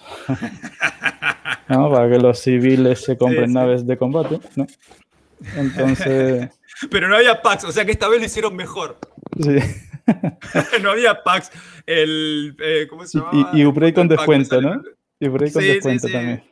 Sí, sí. Ahora y te daban para comprarte la Hurricane porque le mejoraron las torretas ahora y la Hurricane está OP. Entonces, Eso es otro. vamos a meter en el pack una Hurricane, claro. así la gente se gasta la plata en una Hurricane. Pero sigamos, sigamos. Y No, con desliz, perdón. bueno, esa es la fase 1, ¿no? Que fue igual. Pero después la fase 2 era solamente la parte de las cajas, que creo que también le metieron más diálogo. Dicen que justamente cuando, ahora en la fase 3, cuando cada vez que cogías por primera vez una caja, Rowena te explicaba qué era esa caja. En inglés, obviamente. Sí. Sí, Pero te decía, esta caja es esto, no puedes hacer cuánto entra. Que en la primera fase Sí, sí. no lo decían. Entonces también la gente está un poco más perdida. Em, Ya, había Bueno. que leer Spectrum para enterarse de esas cosas. Ah, está. no- sí, es verdad, es sí, verdad. sí. Entonces, eso fue otra de las mejores, ¿no? Que dicen en ese Star Citizen Live, creo que era. Y, pero era descolocado. O sea, todo el mundo hacía tres días la fase 2 y del recuento total de veces que sí se llevaron las Ah, cajas sí, sí, o verdad. no, la tercera fase se iba a ejecutar de tal forma. Esa es la parte dinámica en la primera fase. Pero claro, el boss repetir 10 veces entregar cajas y después, digamos, 10 veces la batalla, te lo dejaba un mal sabor, ¿no? Así separado. Y se quejó de eso la no- comunidad. No se entendía, sí, no, no, no estaba Claro. claro. Y fue una de las estaba cosas claro que han... cuál era la, la mecánica ahí. Sí, y fue una de las cosas que lo han, lo, lo han corregido, lo dicen, y de hecho yo me fijé incluso en las páginas web que estaba todavía eh, publicada, pública, no sé cómo se dice, la de la primera de la 3.12 y la de la 3.14, y ahí te decía fase 1, fase 2, fase 3, y después fase, fase eh, phase complete, ¿no? Y en esta, directamente en la fase 2, mezclaron todo el texto de la fase 2 y 3, como que era fase 2. Aquí realmente no tuvimos una fase 3 públicamente. Sí, sí que la ha habido, eh, sí que la ha habido Billy. Ha habido fase 3. Pero Vale. era, la, la- sí, era simplemente felicitaciones de la Bueno, ruina a, a los... Fase, fase complete, ¿no? Pone. Lo que antes era así. la fase 4, ¿no? La... No, sí, pero pone fase completa, ¿no? No sé si pone fase 3. Bueno, En, en la otra Eh, web eh, sí pone fase 3. llámalo como ¿no? quieras, pero era separado de la Bueno. fase 2. Bueno, pero eso, que han unido, digamos, esas dos partes, ¿no? En, corrigiendo eso de la... Pero eso no evita que lleguen 8 talis, tiren 24 torpedos y bajen la Idris, ¿no? Ya, pero claro, pero no es lo mismo porque vos ya estás en el combate con las naves que estabas. Entonces, si vos estabas con 8 talis, ¿sabes, Joro? Eh, luchando contra todos los cazas, Ya. tenías que ir a reabastecer, volver. No era como en claro, el que una primer tali, una evento. tali en la fase 2 no vale para mucho. en Ya, en el, en el primer evento, eh, ponerle, nos juntamos nosotros ocho. Estábamos ya en Miquel 1. Y salías de la estación con tu tali, aceptabas la misión de ir a reventar las Idris y ya ibas directamente con todos los torpedos y te reventabas la Idris. En, en En- muy poco iniciaba tiempo. así en- en siempre. muy poco tiempo, ¿no? Claro, iniciaba Cambiabas, de, así. cambiabas de servidor y otra vez. Claro, en cambio ahora no. Ahora tenías que jugarte toda la fase 2, defender, Claro, si atacar, querías, si querías el, el- Claro. el combate puro y duro ahí. Claro. al Ir a lado cambiarte de nave. Claro. Y en lo que Sí, vas a venir sí, acá, sí. ¿entendés? Entonces eso ayudó mucho, fíjate, ¿no? También el no saber Bueno, no hacer. solo eso, sino también el, el tema del cambio en, en la munición, el vuelo. Eso también tuvo un cambio contra- importante. las ¿eh? contramedidas. eh, Las Sí. contramedidas. de repente tú tirabas un torpedo y no sabías si le ibas a dar. ¿eh? Mm. el- Pero bueno, pero no se dio. Yo no vi un escuadrón de la muerte de, de 10 talis en esta No, zona 3. Yo Yo tampoco. Por- tampoco. creo No, que no, por no, no, esto, no. porque ya estaba y- la y gente duraba con, bastante. La ya la duraba gente bastante con- rato. con Hammerhead, qué bonito la Hammerhead en, este, en esta zona 3. Impresionante. Sí, Sí, la nueva, la nueva Tali en esta fase. En este segundo la intento, la nueva Tali fue la Hammer, sí, sí. Y Sí, con sí. torretas de la Hammer disparando. Duro. muy- Sí, sí. Sí, la Bueno, también, ¿no? También. Pregunta, pregunta, porque estamos eh, hablando del evento Xenotret a modo jugador, ¿no? Eh, ¿Ustedes qué opinan? ¿Qué creen que representó eh, este evento Xenotret para SIG?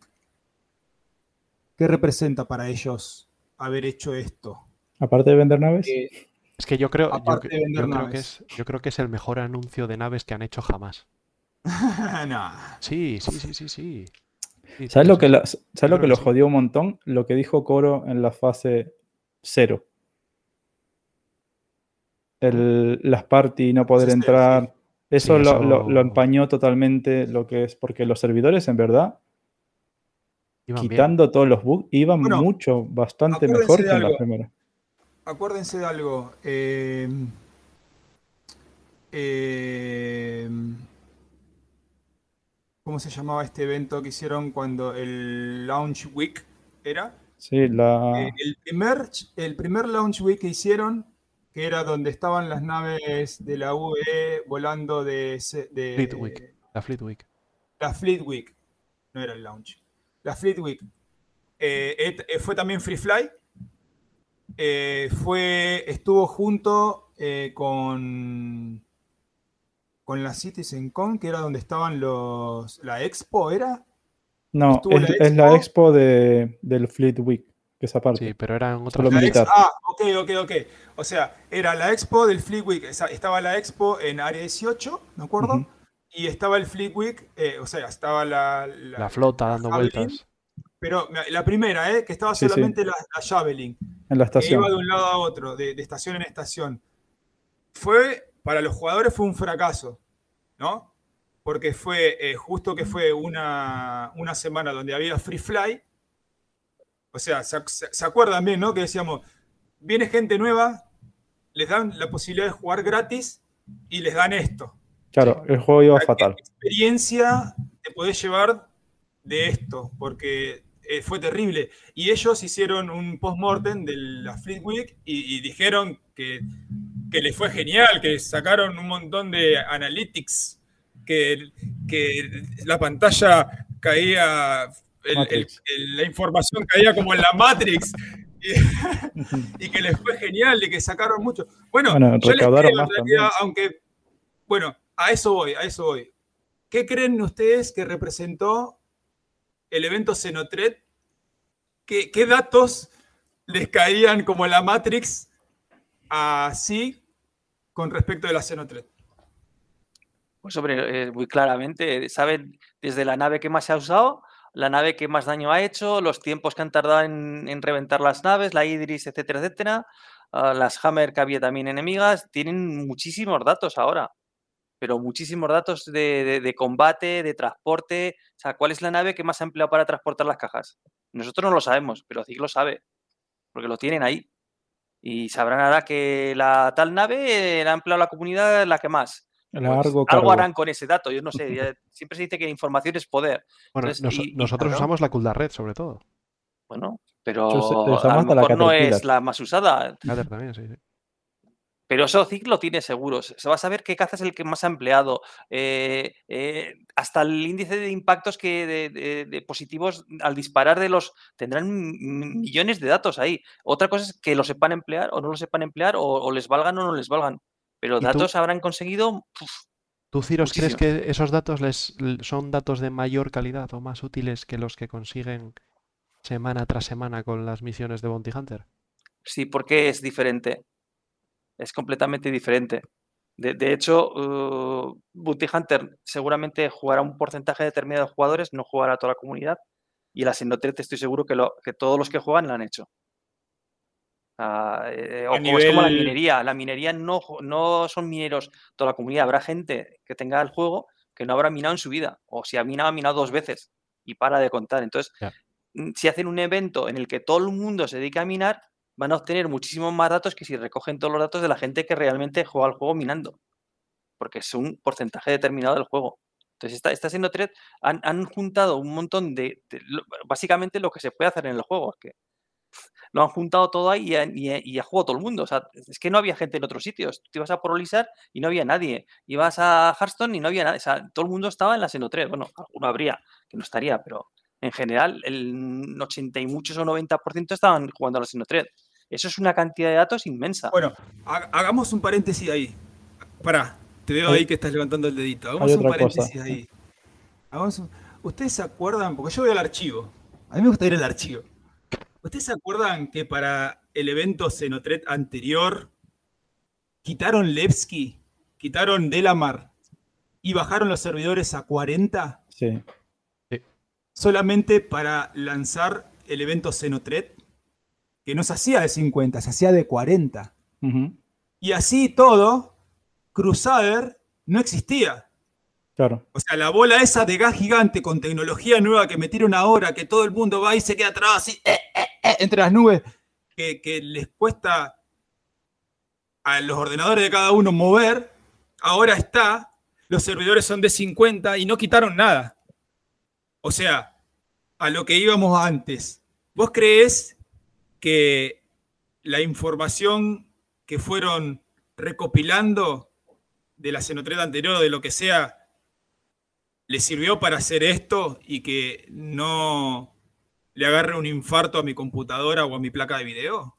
Hay, hay una cosa, Chavo, que es lo que yo quería comentar justo, que, que lo estás acá enmarcando, es que también ellos lo dicen de que el servidor funciona mucho mejor, el servidor, el Object Container Streaming de servidor, cuando todos los jugadores están en un, en un mismo sitio. Porque el servidor no carga todo el universo, no carga Crusader, no carga Arcor, estábamos todos en ese sitio en la estación de MIC L1 y por eso eso también repercute en que el server vaya mejor, aunque estábamos ahí 40, 50 personas pegándonosla, ¿no? Por, Por eso, eso- yo también. Por eso levantaba yo el dedito antes, porque Mm. es como una simulación de lo que podría ser el server meshing, ¿no? Claro, El, sí, el sí. estático, siquiera el estático. Donde eh, sí, tienes a 50 jugadores, pero en una zona muy pequeña. Entonces el servidor Mm. tiene que gestionar 50.000 entidades, o no sé si estaban hablando de que tenían como 400.000 entidades cuando se cargaba todo, ¿no? Pues en la zona de la Xenothread, eh, Miquel 1 eh, Jericho y las nubes de gas con los Rex y tal, por muchos cazas que metas, por muchas Idris que metas, va a ser mucho más chiquitín que Horizon. Entonces, Para, para el server, no para el cliente, que es lo que decía Chavito, ¿no? Ahí está lo que quiero Claro, separar. claro, para el Que, servidor. que sí, no sí. es mi, que explote mi máquina. El problema realmente es el servidor ahora. En, Claro, en es que el servidor no tiene que cargar los objetos de, la, de donde está Billy o los objetos de donde está Chavito. Tiene que cargar los objetos de donde está Billy y los de donde está Chavito. Claro. Mientras que Chavito solo tiene que cargar los suyos. ¿Qué ocurre? Nosotros, nuestro problema principal que tenemos cuando jugamos es eh, el de sync y el tick rate del, del servidor, que son dos cosas muy similares. El tick rate, por un lado, te va a capear los FPS, porque si el juego va a 10 FPS, tú, por muy bien que tenga, por una gráfica muy pepina que tengas, las, los acontecimientos van a ir a 10 FPS. Y luego, por otra parte, está el de sync, que también tendrá algo que ver con eso. que Yo no soy, no soy ingeniero de comunicaciones, pero algo tendrá que, que ver con, con lo cargado que va el servidor, ¿no? Y sí que es verdad que sobre todo hacia el final. eh, yo, yo he tenido muy poco de sync en la 3.14. eh, Pero los últimos eventos de Xenothread eran muy, muy, muy buenos en ese sentido. Entonces es como una imagen, ¿no? Como abrir una ventanita así y mirar a Mm. la 3.x A la- que o no sé, 4. a la 4.0 quizá, ¿no? Donde hay un server meshing estático y donde podamos tener esta experiencia pues en cada planeta, ¿no? Eso ojalá, ¿no? Crucemos los dedos. Mm. Mm, Bueno, Yo, creo, eh, perdona Chavo, yo, Sí. yo creo que sí, algo han tenido que aprender o algo han tenido que, que hacer, porque yo recuerdo en tiempos cuando apareció la primera Idris por ahí, revoloteando, que el servidor se caía, que directamente te daba un 30k, Sí, sí. se venía abajo. Luego ya eh, fueron mejorando, pero los FPS eran una, una porquería cuando apareció una nave capital. Y ahora no teníamos una nave capital, es que hemos llegado a tener tres naves capitales o cuatro. Cuatro, cuatro. Tres Idris y la Javelin. Y Hammer. y pegándose entre ellas. Y Hammer Sí. también. Y 10, Y- y- 12 cazas NPC. Entonces, eh, eso lo han ido aprendiendo y lo han ido sacando de datos, de lo que sea. de y, y es lo que dice también Billy. A lo mejor al estar todos juntos en el mismo sitio, eso ayuda a que el servidor mm, no se sature y no se venga abajo. No sé, pero claro, todo esto son información que ellos van teniendo y que luego harán lo que tengan que hacer con ella. que Para eso son los que hacen el juego. Y que no nos lo van a explicar Claro. nunca, supongo. a, Pero a bueno. un nivel, a un nivel más técnico. Bueno, me parece interesante. Hay otra cosa, si, si no tenés más nada que agregar con respecto a eso. No, no, sigue, sigue. No. Bueno, eh, a, ni- a nivel técnico. Ahora, eh, a nivel juego, a nivel gameplay, eh, convengamos que eh, por algo SIG puso un evento Xenotred, es evento dinámico, o sea, es una misión una, una forma de jugarlo con su desarrollo, ¿no? Eh, hagan esto, hagan el otro, hagan aquello. Eh, y acá quiero poner una regla antes de continuar. Y quiero que, y es el concepto que hace, hace mucho yo lo vengo escuchando, pero ahora como que ahora tiene un plus. Antes, desde que juego Star Citizen, escucho la Gold, la Gold, la Gold, cuando el juego esté en Gold. Gold Pero estándar. ahora, ahora, Gold estándar.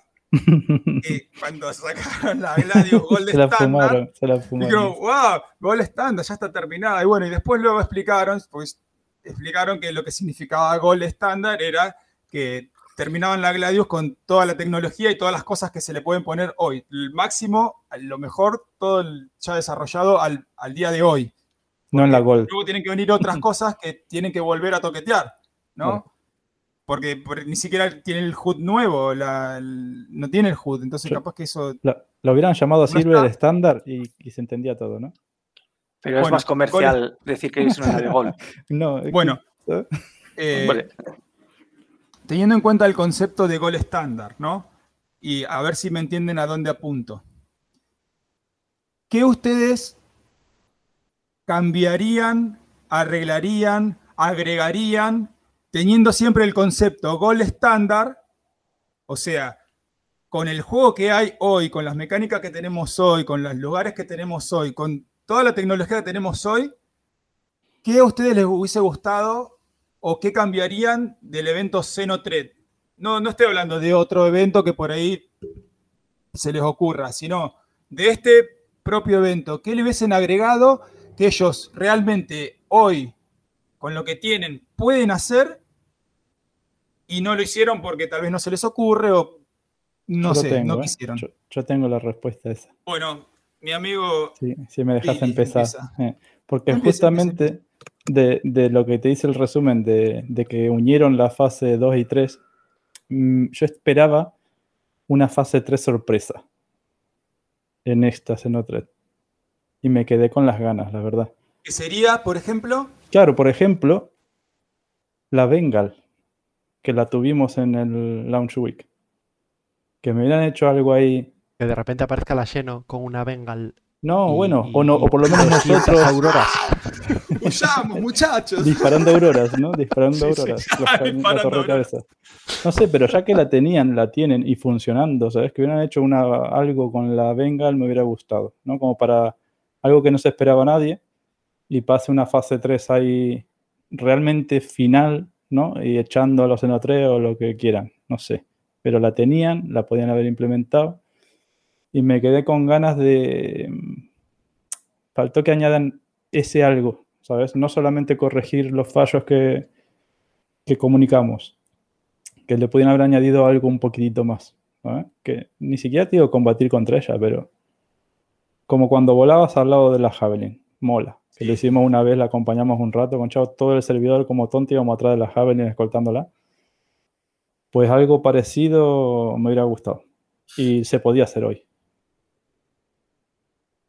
Podrían haber hecho mejor, una mejor armadura también y no lo hicieron. Así Bueno, que suerte con eso, campeón. ese es el F4 Tier 0, ¿no? Está bien, está bien, es válido, es válido. Es lo que pregunté, es lo que pregunté. Me, me hubiese gustado más que, que, que desarrolles más algún tipo de gameplay o algo que te hubiese gustado. Y es que quería que me, o sea, quería que me sorprendan. No me, no me puse a pensarlo. Quería que me sorprendan algo, ¿sabes? Eso es lo que me faltó. Una fase Está bien, 3 bueno. sorpresa. Una sorpresa. Eh, y habían que lo cosas pudieron haber hecho. Está Claro. bien, está bien porque lo pudieron haber hecho y no lo hicieron. Está bien. Eh, Yo le, yo le daría un cambio al evento y es que eh, lo, lo dije que antes. los ¿no? ganen. Que, bueno, que, que haya la posibilidad de que gane la Seno, oye, eso no, no me parece mal. Incluso que en alguna ocasión aparezcan, aparezca la Javelin agilipollada y que no dispare y que, y que le aticen de verdad con el Railgun porque las Idris no disparaban porque no querían, chicos. No les apetecía. Pues había un montón de veces que tenían oportunidad de disparar al Railgun y no lo hacían. Eso, a ver, igual es- puede tener que ver con el tick rate, con, con distintas cosas que tiene la, la IA, pero bien que cuando pasabas cerca de una Hammerhead te peinaban las torretas, entonces podían ser más agresivas las Idris, pero no iba por ahí la cosa de Billy, sino porque, antes lo digo como un punto fuerte, vas a luchar a esa zona con las nubes de gas, que es todo tan especial, con las, los rex de, de las de la Starfarer, con Jericho Station, que está muy bien, tal. Y luego el combate final es de nuevo en la nube de gas, Mm. en el mismo sitio que al principio. No. Tienes Crusader. Que en lugar de atacar la, ya- la Javelin que ya has conseguido re- reparar, la Xeno, ¿para qué quiere atacar esa Javelin que está reparada? Sería de tontos. Lo lógico sería que fuesen atacar los astilleros de Horizon, por ejemplo. O atacar. Mucho, mucho, sí. Me hubiera molado un montón, pero es muy y, y nueva, que, ¿no? y que el combate fuese en el OM3 de, de Crusader, Mm. con otro fondo de pantalla distinto. No sé si me, Sí. si me explico. Ah, Ahí petan los servidores. Hombre, no digo en Horizon, ¿eh? porque no se puede, porque no sería Gold Standard 3.14.1, porque sabemos Otro sitio, ¿no? los Otro sitio. NPCs, los NPCs no pueden volar por la atmósfera, sino fuera de la atmósfera. ¿Veis? En, en un OM, una zona que al final es el espacio. Sí, tienes Horizon de Mm. fondo, pero en realidad no, no sé cuánto más cargaría eso que una nube de gas. Pero me hubiese gustado, pues digo, Horizon puede ser Microtech, está ahí al lado Microtech, o algo así, y que de repente tú, ostras chicos, que acabó la fase 2, vamos corriendo to-", y que no fuese, igual que no fuese siempre en el mismo sitio. Eh, En, en Crusader una vez, en Microtech otra, en Houston otra, y que de repente te saliese el aviso y pum, todo el mundo a hacer salto cuántico para ir allí a combatir a la Xeno en el sitio nuevo donde están atacando e ir cambiando un poco el fondo de pantalla donde pasa el combate. Eso a mí me hubiese, me hubiese gustado bastante. Mm, Sí. Yo también tengo alguna ideita. Una, la Bueno. primera, mm, la Xenotred desde el punto de vista de los Xenotred, que ya teníamos los, con los Ninetales, pero ¿por qué no también en los Xenotred? Eh, y eso lo uno con el tema de la cárcel. Claro, si uno lo hace la misión del lado de los Xenotred y lo mandan, va a ir a la cárcel. ah, y lo mismo que igual que un aliado. El tema de la cárcel en la Xenotred lo tenían que haber tratado a lo mejor de otra manera, pero bueno. Pero tampoco es mucho problema. Luego, eh, respecto a lo que ha dicho Coro, fenomenal. Pero ¿por qué atacar en un solo sitio y no atacar en varios? Por ejemplo, imagínate que te atacan en dos puntos diferentes. Ah. Y el servidor, la gente se tiene que poner de acuerdo para ir unos a un lado, otros a otro. Más creo- comunicación entre la gente del servidor. Bueno, ahí, ahí, ahí hay un, un Ahí entra punto el que, testeo de SIG, que querían que estemos todos en un mismo sitio. ya, sí, eh, por eso Bueno, he hecho esa misión. yo creo que igual, a ver, esto que voy a decir, tómenlo con pinzas, ¿no? Porque eh, la realidad es que, o sea, eh, el ataque Seno 3 sería como el, el- es- sería como el primer punto de ataque. O sea, esta misión sería el primer punto de ataque o la primera intención de ataque de los Xenotret porque en teoría, eh, corríjame si lo, si, si lo estoy, si lo estoy diciendo mal, pero yo, eh, Jericó es la estación espacial que custodia el punto de salto que va a Pyro, Sí, correcto, ¿no? correcto. Bueno, sí, sí. No, primero- ¿No es una estación de reabastecimiento o algo? No, no, creo que es la estación que, que controla el punto de salto. Ah, Yo es de la, también, de la Armada, ¿no? De la Navy. Estamos hablando, estamos hablando un poquito de lore acá. Eh, si, si lo de- si está mal, me dicen y yo me retraigo. Pero yo esto es lo que creo. Eh, volvamos. Eh, Jericó es la estación espacial que controla el punto de salto de Pyro. eh, dentro del lore, ¿no? Entonces, eh, es lógico que ataquen primero, ni bien salen del punto de salto. Si toman control de ese punto de salto y de los alrededores, yo creo que ahí pueden expandirse, ¿no? En teoría debería ser así. Pero también mucho no nos podemos guiar por el lore porque en teoría el punto de salto que va a Pyro es de tamaño medio y una, una Idris no podría saltar. O sea que también yo creo que va más por el lado de prueba de- del servidor, del- de la misión dinámica, de lado de prueba. No le daría tanta importancia al lore. Por eso tal vez da lo mismo si fuera en Mick L1 o si fuera en Crew L1. Capaz. Está mal, corríjame. Yo no, yo no- no Eh, tenía en cuenta yo el, el aspecto lore, no lo desconocía, lo de que era el punto de salto de piedra. Eh, Recién- lo, estoy, lo estoy mirando ahora mismo en el Star Map y ahí no aparece Jericó. En, No, en en- la Claro, de encima no aparece ahí. No, Pero de- a mí me de suena hecho- no, que sí, ah, no ¿eh? existe, en el, en el ArcMap De- no existe. Pasadme, no, pasadme de- un pantallazo, porfa, chicos. El Lo pongo- eh, lo pongo Stanton. Pyro está entre. Arcor, entre las órbitas de Arco y de Crusader. O sea que está más lejos de Microtech. ¿Saben? Incluso. Claro, es que bueno. eh, No sé si va por ahí. Yo creo que No lo sé. cogieron por punto lejano, ¿sabes? Es que para mí, no- con respecto a eso, no tiene mucho sentido. Ya de por, de por sí eso, olvídate que, salvo que luego lo vayan a cambiar, que ya tengan en mente cambiarlo, que decir, bueno, de, de, de Stanton a Pyro vamos a, va, va a pasar una, una Idris, va a pasar una Javelin. Listo, hacemos el, el pu- el punto de salto que sea large y que, y que pase. Pero en el ArcMap, desde el principio de los tiempos, siempre fue medio, y hay gente que es, se, armó la flota de sus naves diciendo yo, mi nave no quiero que sea más que medio porque así puedo ir de acá a allá, de allá acá, de allá acá y de allá acá. Una, Conozco una gente que cosa. la pensó así. eh, en la primer Xenotred, no recuerdo bien, ¿vale? Ya estaba Microtech. Porque no sé si había gente que Sí. saltaba. Sí, ya estaba, ya estaba. ¿sí? Sí, sí, sí, ya estaba. Ya estaba. Saltaban desde. ¿Desde dónde era que saltaban?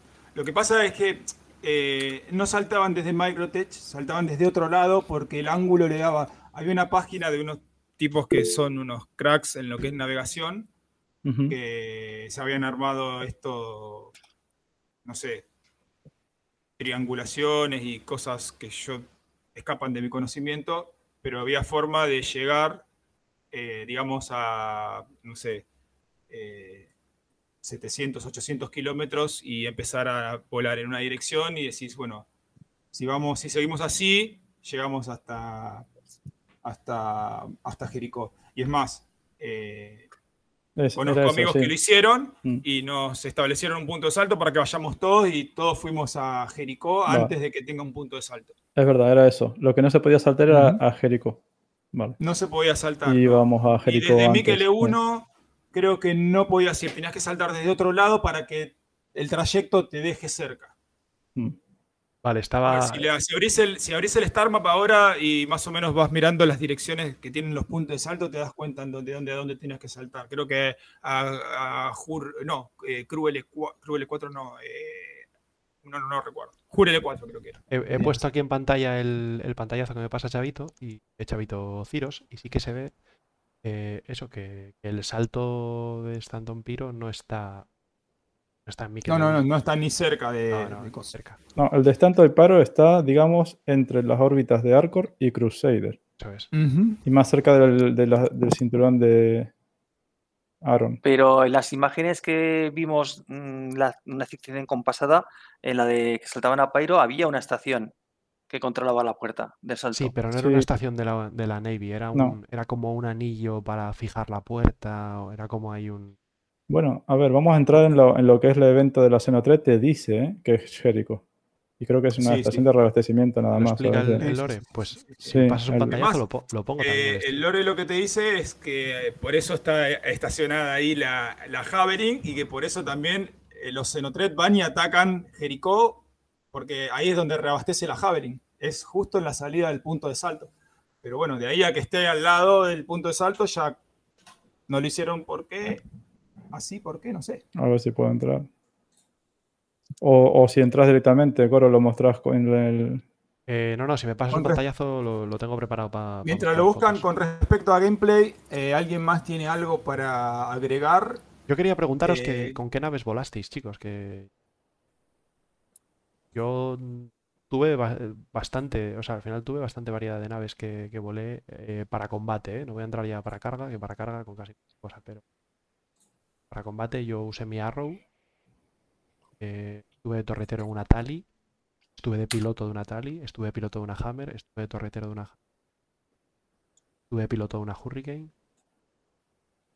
y estuve de torretero en una. Eso fue en la PTU contigo, Chavito. eh, torretero de una Mercury Star Runner. Mm, Lo pasamos muy bien. sí, sí, con Chus. Y con Chus, sí, sí. Y no sé qué más nave.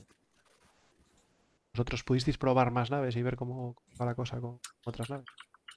Yo, a ver, la En Hurricane. cuanto al combate te la referís. Hurricane el mejor caza, ¿no? Sin tipo de duda, con torretero.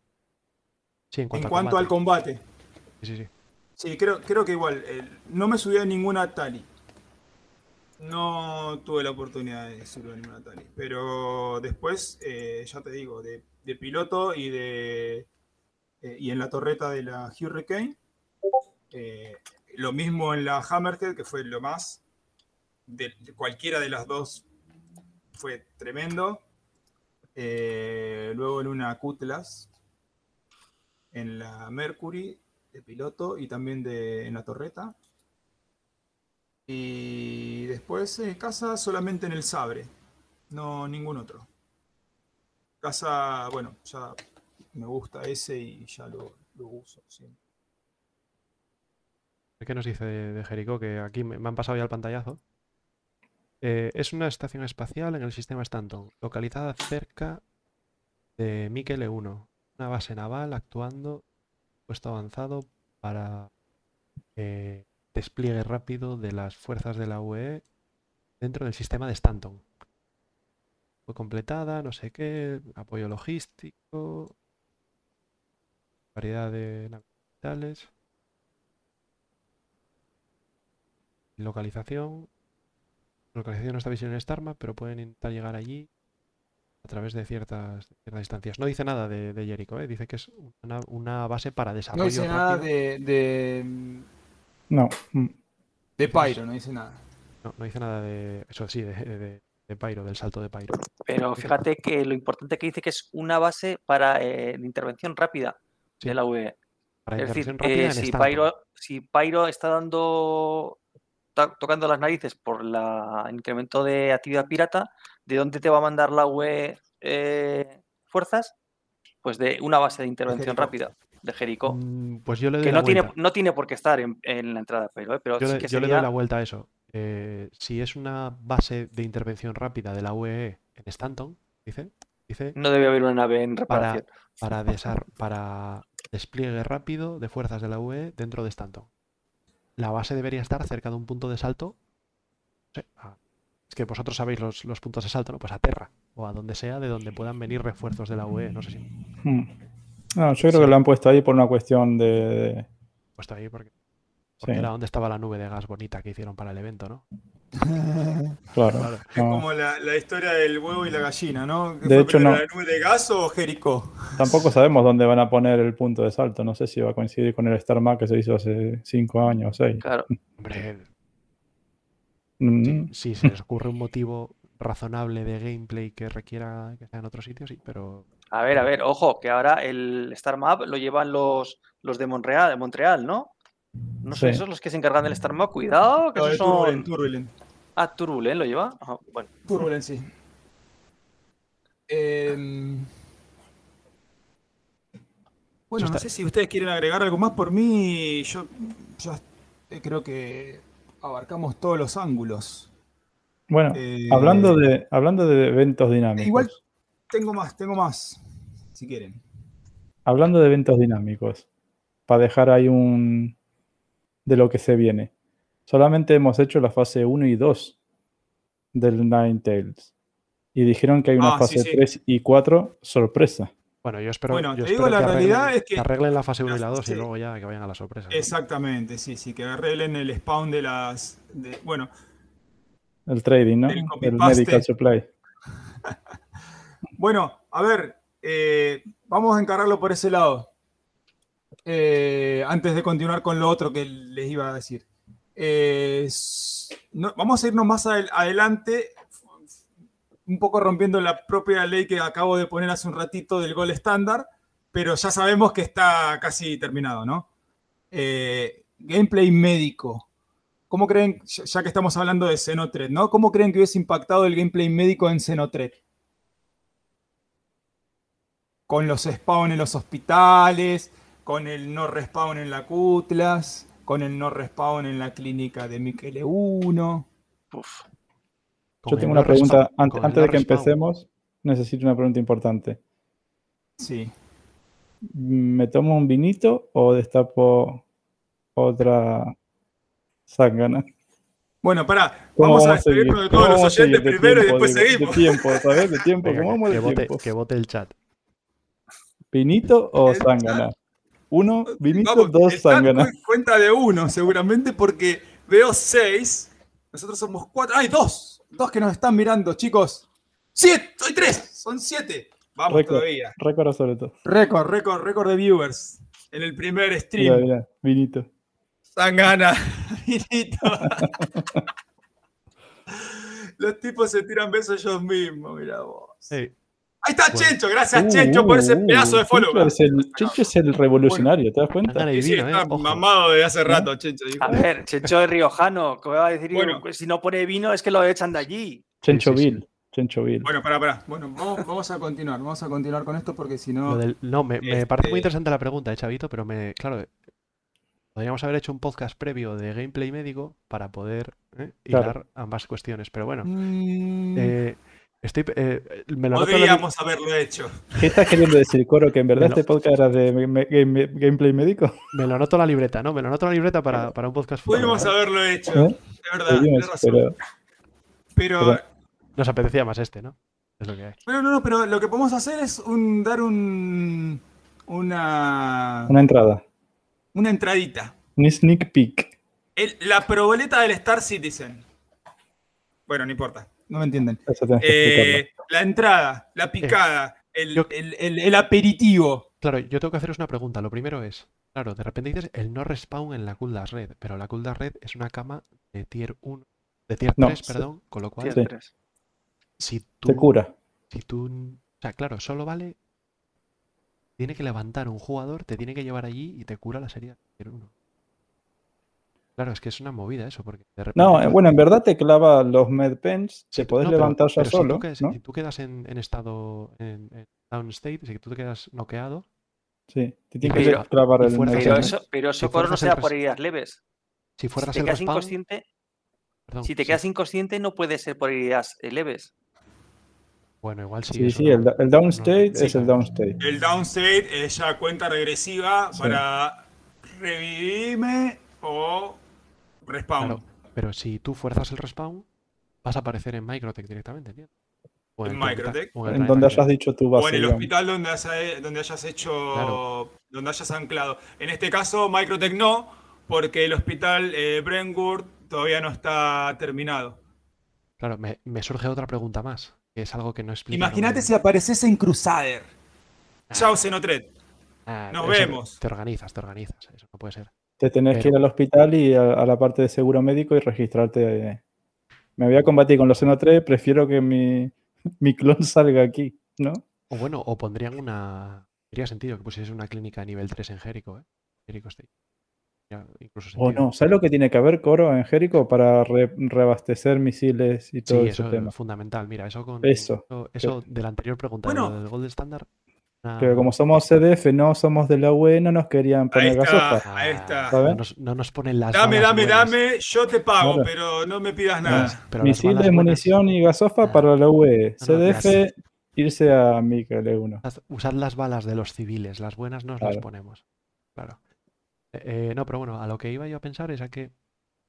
eh, yo creo que eso. que tengo otra duda más, que es si te explo- si vas en tu arrow y te explotan, ¿quedas en down o, re- o respawneas? Eso no lo explicaron el viernes. Hablaron mucho de, de FPS, pero no explicaron. qué Ese será el Bueno, 1% de las veces que morís.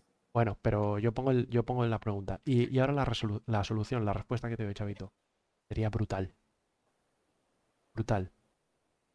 Se organizarían jugadores para dedicarse a recoger a otra peña, revivirla y llevarla a la clínica o curarla en la- las camas de la carra Bueno, o de la Yo no, yo no, no tengo dudas de que alguna organización o algún grupito de jugadores se dediquen exclusivamente a eso mientras esté el desarrollo de la misión. Porque acuérdense que en el ISC, en el ISC fue que mostraron eh, donde te aparece una cuenta regresiva y hay un botoncito que dice Mm. crear o generar misión de rescate. Mantener apretado M para que te genere la misión de rescate. mándame un pantallazo de eso, por favor. Ah, ni ahí, ni ahí, Sí, sí, eh, yo te lo paso, yo te lo paso. Generar misión de rescate. Entonces, ¿qué quiere decir? Si vos estás con amigos jugando y decís, hey, me mataron, entonces yo te lo, te lo comunico en persona por Discord o lo que sea, o puedo escribirlo por el chat, no tiene mucha gracia. Si te lo digo en persona porque estamos hablando por algún medio de comunicación, sí, o por radio del- de la party, por ejemplo. Pero si no, si estás jugando solo, generas misión de rescate y es, está hecho, es gol estándar. Ah, Es como hacer una misión de transporte. Oiga, venga, lléveme de acá ya. Bueno, Pero arrégleme la pierna que estoy quebrado. Pingui, aparece un spawn point o un punto de salto o te aparece tu marcador simplemente y te van y te rescatan. Entonces yo no dudo que haya gente que se dedique a ir con la ambulancia de un lado para el otro rescatando personas. Eh, pero pongo, pongo eh, de esto fondo ge- el, el vídeo de, de gameplay médico de la. De la Y- no, que lo tengo por ahí guardado. A Ahí ver lo si veo tenés. eso de- Esto lo genera muchas tenés, posibilidades, ¿eh? Porque, Sí, sí. a ver, eh, tú puedes generar una misión de que te vayan a rescatar y en vez de rescatarte, te van a, a quitarte todo lo que ibas encima. Y te dejan Sí. allí, ahí di- punto. Otra, eh, se puede generar una misión de rescate y ser una emboscada para el que te vayan eh, a Bueno. rescatar, a ese le sacudes y le quitas todo. Mm, Bueno, Luego, eh, no. Ahí hay va a algo- generar, va a generar, eh, la aparición de los griefers que van a ir en navecitas, en cazas, eh, sin nada, sin na- ni armadura ni nada de nada, y se van a dedicar a reventar a la gente para que luego pierdan eh, lo que lleven encima. Pero entra la Ah. reputación, que ahora sí Bueno, funciona. pero a un griefer le da igual la reputación. ¿Qué, qué importancia No, tiene? Si lo que vos- vas a joder a no. los demás. Vos para aceptar, bueno. digamos, no sé cómo, no sé, no sé cuándo le va a dar la, la posición tuya. Ahí, ahí es Debe- donde... Ah, bueno. Te deberían dejar ahí- aceptarla. Perdón, perdón, perdón, perdón. Javito, lo siento, pero se ve en la foto claramente que pone corchete, PH, corchete, eh, mantén la M para lanzar misión de revivir. PH es placeholder, quiere decir que no lo van a implementar. en la- Tristemente. Bueno, pero ya lo implementarán más adelante. Sí. Vos ibas a, eh, a cualquier lado y te encontrabas una bola que decía replace me. es cierto, Bueno, y sin mismo. embargo, No es lo mismo un eh, ¿quién, placeholder que tiene, un quién tiene la pistola no sé cuánto? Desequípesela que se ve el replace me. Pero bueno, es un placeholder de una mecánica, no de una pistola. No, no lo veo tan. Sí te... Bueno, ver. pero mola, mola. es gol estándar. Es gol estándar. Esto es gol estándar. Y me genera otra pregunta más. Que, es, que bueno, esa ya la. Nah, nah, olvídalo. Eso cuando hagamos el podcast de, del gameplay médico. Bueno, pará, yo que algo, algo que quiero decir y que me parece eh, fundamental. la pregunta que hizo Ciro recién y que Billy medio que casi le respondió. Eh, si vos generás una misión de esta, supongamos que esto funciona así tal cual, ¿no? Está la M para generar una misión de, revivir. Eh, ¿A quién le va a aparecer eso? ¿A todo el mundo? ¿O realmente piensan hacer que le aparezca a alguien con reputación de revivir gente exitosamente? O buena, reputación mínimo. Exactamente, buena reputación. Pues es posible que como antes había unas misiones que cuando tú lanzabas una beacon podías poner un filtro y, mandar, mandarlo solo a gente con buena reputación. Es posible que exista esa posibilidad. Claro, sí, sí. Bueno, ojalá. si no, lo, tienen, lo tienen ahí, pero todavía no lo explicaron. A ver, yo espero que, que. A ver, las reputaciones ya lo tienen hecho, sin duda. Es más, dijeron, vamos a poner reputación para todo. Si alguien se dedica a, qué sé yo, a agarrar Rantadum de una cueva y vendérsela a alguien, vamos a poner reputación. Este es el mejor tipo que vende, la mejor reputación de Rantadum. Se va a generar una reputación para eso. Lo dijeron. El mejor guano de Hurston.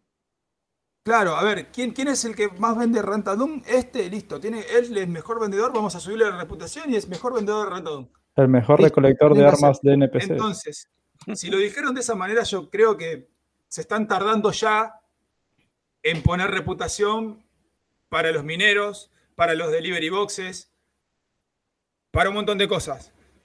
Y, quiero dar paso también a otro punto que yo quería hablar también, y es todo lo contrario a lo que, pregunté anteriormente. Primero les dije eh, qué cambiarían de la Xenotred con el gameplay actual, con, con lo que hay ahora. Y ahora al revés. ¿Qué cambiarían del gameplay actual sabiendo lo que emplearon en Xenotred? Y yo, primero, ¿por qué no tenemos una Starfarer con NPC adentro y con esa cantidad de cajas dentro? En una misión. No digo que esté la misión todo el tiempo, pero que el tipo que se dedica a hacer delivery boxes pueda tener una reputación para que le aparezca esa misión. Entonces, ¿Qué tan costoso puede ser para el servidor spawnear una Starfire en el medio de la nada con cinco NPCs adentro y con esa cantidad de cajas? Y que vos puedas ir, matar a los tipos y llevarte las cajas y cobrar la misión o, vender las cajas. ¿Qué otra cosa puede ser? Porque, por ejemplo, la, la, hidrilla la spawnean. Con los Arlington ya la, spawnean. Hay una misión de ir a matar una Idris. ¿Por qué no spawnean una Starfarer, por ejemplo? ¿Qué otra misión se les ocurre que puedan llegar a sacar de Xenotret para el día a día de los jugadores? ¿Y por qué no lo hacen?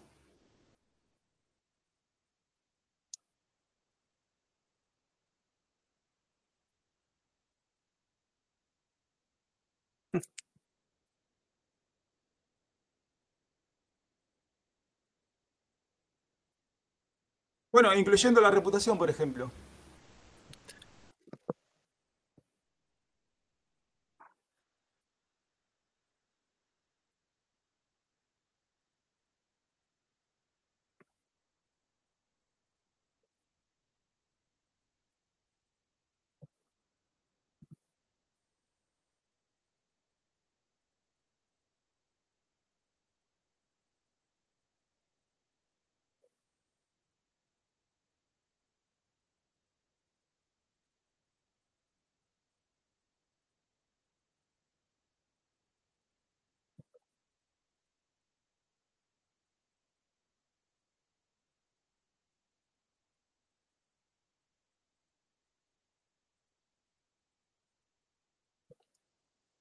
Pregunto también porque inclusive hasta vos dijiste que algo que habías usado era el que no habías usado hasta este momento era la multitud. Y por ejemplo, en este caso, la hubieses usado.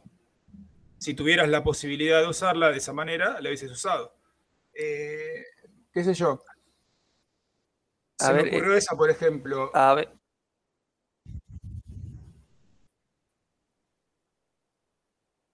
Tres de tres llevarla a un lugar o de un lugar llevarla a tres distintos. Son tres cajas. No, de 40, pero por ejemplo, eh, tenés la de Quantum No Sensitive, toquemos el que tenés que carrito. volar unos. Tenés la de Quantum Sensitive que tenés que ir a una Caterpillar estrellada y llevarla de un lado de la luna a la otra, volando atmosférico, que en realidad no volás atmosférico porque para hacerlo más rápido salís fuera y cuando llegás al, a cero gravedad, haces así a, a tope y, a- y bajás. No vas volando sobre la superficie de, de la luna. Este, y son poquitas cajas. Son tres, cuatro cajas de, de Quantum Sensitive. Lo mismo con la, con la otra, con la sensible a los golpes. Es una... No hay, no hay. Pero a eso es lo que iba. ¿Por qué en vez de esto que nos dan, nos, no ponen la reputación para el delivery de cajas y van incrementando la dificultad o hasta inclusive la cantidad, donde en algún momento tengas que llevar 50 cajas y no puedas hacerlo solo? Claro. ¿Entendés? Y realmente, claro, o sea, eh, con nivel 1 reputación te aparecen de una cajita a tres cajitas. Con nivel 2 reputación te aparece otro tipo de cajitas. Nivel 4 te aparece cajitas con NPCs. Nivel 5 te aparecen cajitas con NPC, pero muchas. Y cosas así. O sea, lo tienen hecho. Es, A ver, lo eh, hecho. Chavo, eh, nos estamos olvidando que Star Citizen es un entorno de pruebas. O sea, le llaman alfa, le llaman como lo que quieran llamar, pero es un entorno de pruebas donde se prueba lo que TIC quiere que probemos. O sea, si ellos no quieren que se pruebe nada que tenga que ver con la reputación, pues no sacarán nada que tenga que ver con la reputación. El día Bueno, que quieran probarlo, pues inventarán lo que sea, pues con un montón de reputaciones para un montón de cosas y ya lo iremos probando. Pero mientras tanto, a esperar. Ya lo probamos con una y el tema es, ¿les interesa que probemos con otras? Bueno, ellos sabrán, ellos Ese, tendrán. ese es el tema. Claro,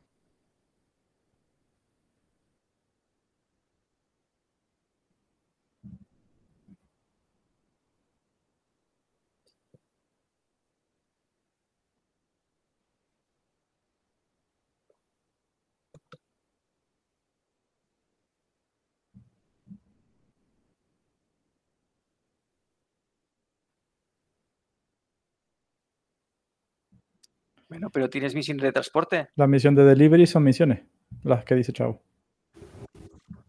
Sí.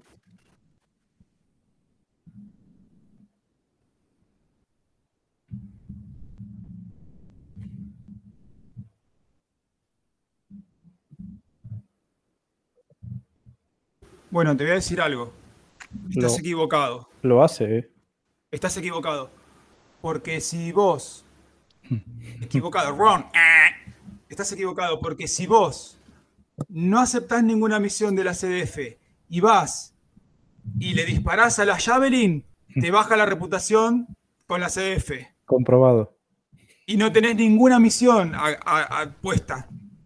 O sea que la tienen hecha. No es teórica, no es teórica, crafting, ¿no? Es,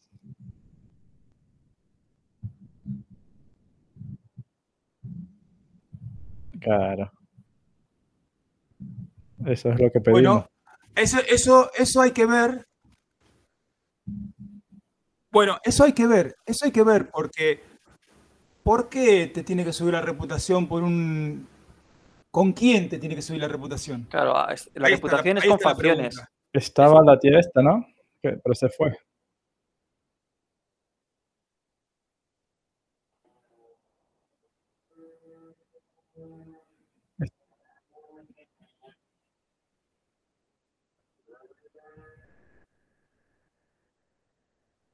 Estaba Bueno, Reco pero ¿eh? estamos Pero hablando del gol estándar y el gremio no está. Yo te creo, yo te creo Claro. lo que vos decís, tiene que ser así. El gremio no está.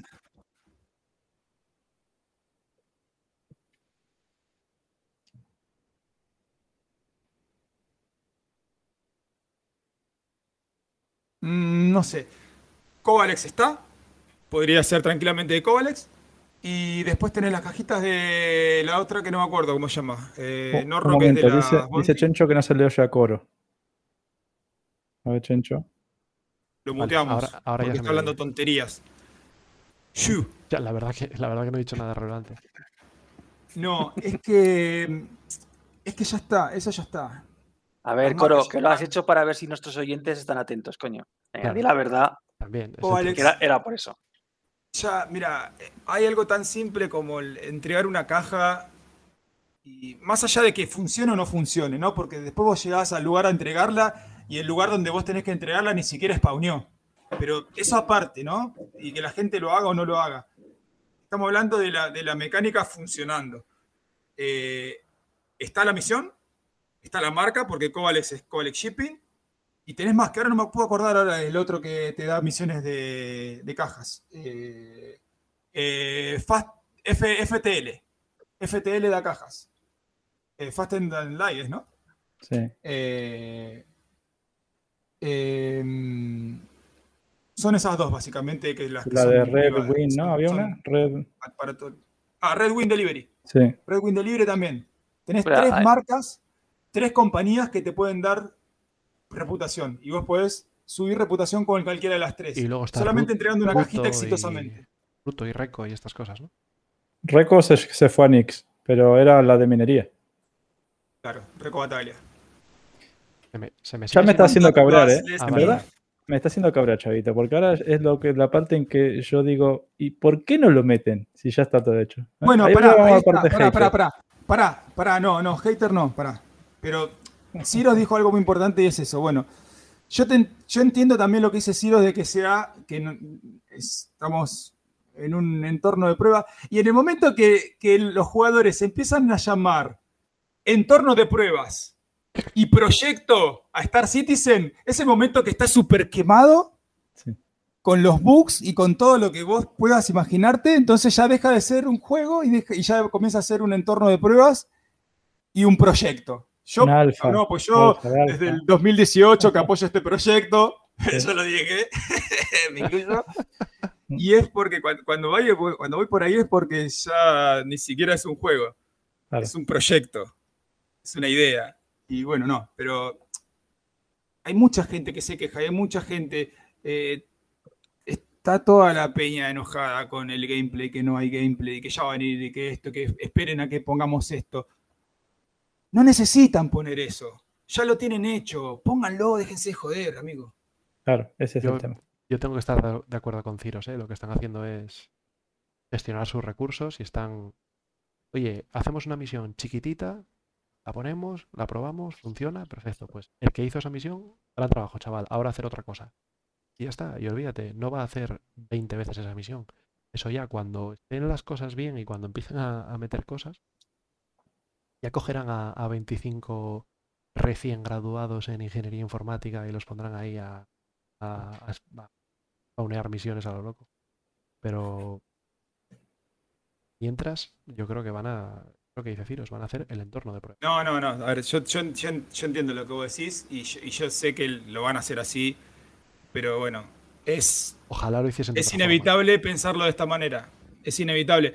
Cuando, cuando sos un amante del juego y, te gustan, te gusta todo lo que ofrece, pero que no te lo están dejando usar, te lo- como que te, te lo muestran, te lo hacen probar y no te lo dejan disfrutar.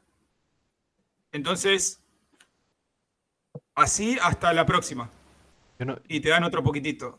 yo no quiero ser Y, muy y- y cínico. te siguen manteniendo esa esperanza viva y sabes que es así porque están todos igual. Yo no, y- yo no quiero ser muy y- cínico, chavito, pero lo hacen a propósito. Lo sé, lo sé, pero todo el mundo se está preguntando lo mismo. Es decir, yo, yo creo que lo que ha- ellos han hecho un cálculo básico que eh, ¿qué va a conseguir más, más leches y más, o sea, que gente, que la gente compre más naves, diciéndolo rápido y bien. ¿Qué va a conseguir que la gente compre más naves? Coger y tener un juego que hace A, B y C bien y a fondo. Entonces la gente viene y juega y está un montón de horas y tal. O hacer un juego que enseña, un juego, un entorno de pruebas, que enseña que podemos hacer A, B, C, D, F, G, H, I, J, K. Bastante mal, pero podemos hacer todo eso.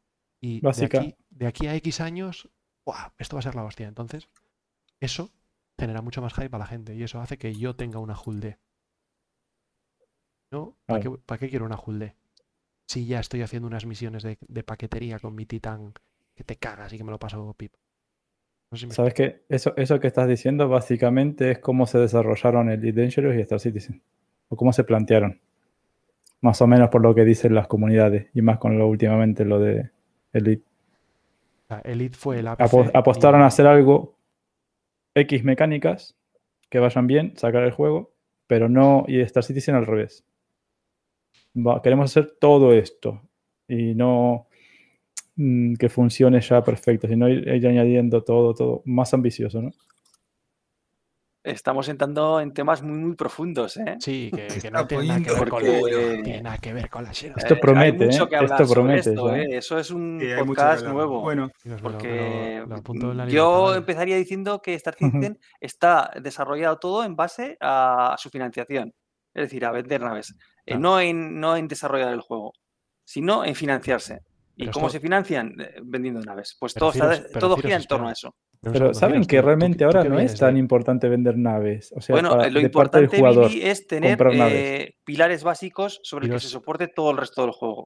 Ciros, Ciros es eh, arroba Chris Roberts hater en R barra No, no, no, Star no, no, Citizen no. Perdona, no, no, sí, no so- sí. yo no soy hater. Ojo. si fuera una, una cosa, si fuera así realmente, que esto se decía hace tres años, nunca van a vender naves in-game, nunca te van a hacer esto, lo otro, nunca, y ahora las puedes hasta alquilar. O sea, vamos a ser sinceros, el que compra naves hoy, que sale un parche hoy, con una nave nueva, eh, Fly Ready, hoy, dentro de tres meses la va a poder comprar in-game. Sí, Claro. ya. ¿Qué Pero ya, te necesidad generan hay ellos de- la, pero ya te generan la necesidad de que la compres. Vale, pero no, va- no está todo el proyecto centrado en, en que tú compres naves, si Eh, no, no lo harían. Si al año que viene no vendieran una nave, ¿cuánto iba a durar el proyecto? Está claro. Está claro, Ciros, pero Mm. yo creo que ellos han llegado a un punto Luego en el tienen la cual- necesidad obligatoria de vender naves. Si no, se van al garete. Está claro, pero yo, yo creo que ellos han llegado a un punto en el cual ellos no venden naves. eh, Venden no- sueños. No construyen exactamente. sí, Venden sí, cual. Ellos no construyen el juego en lo torno, compramos encantado.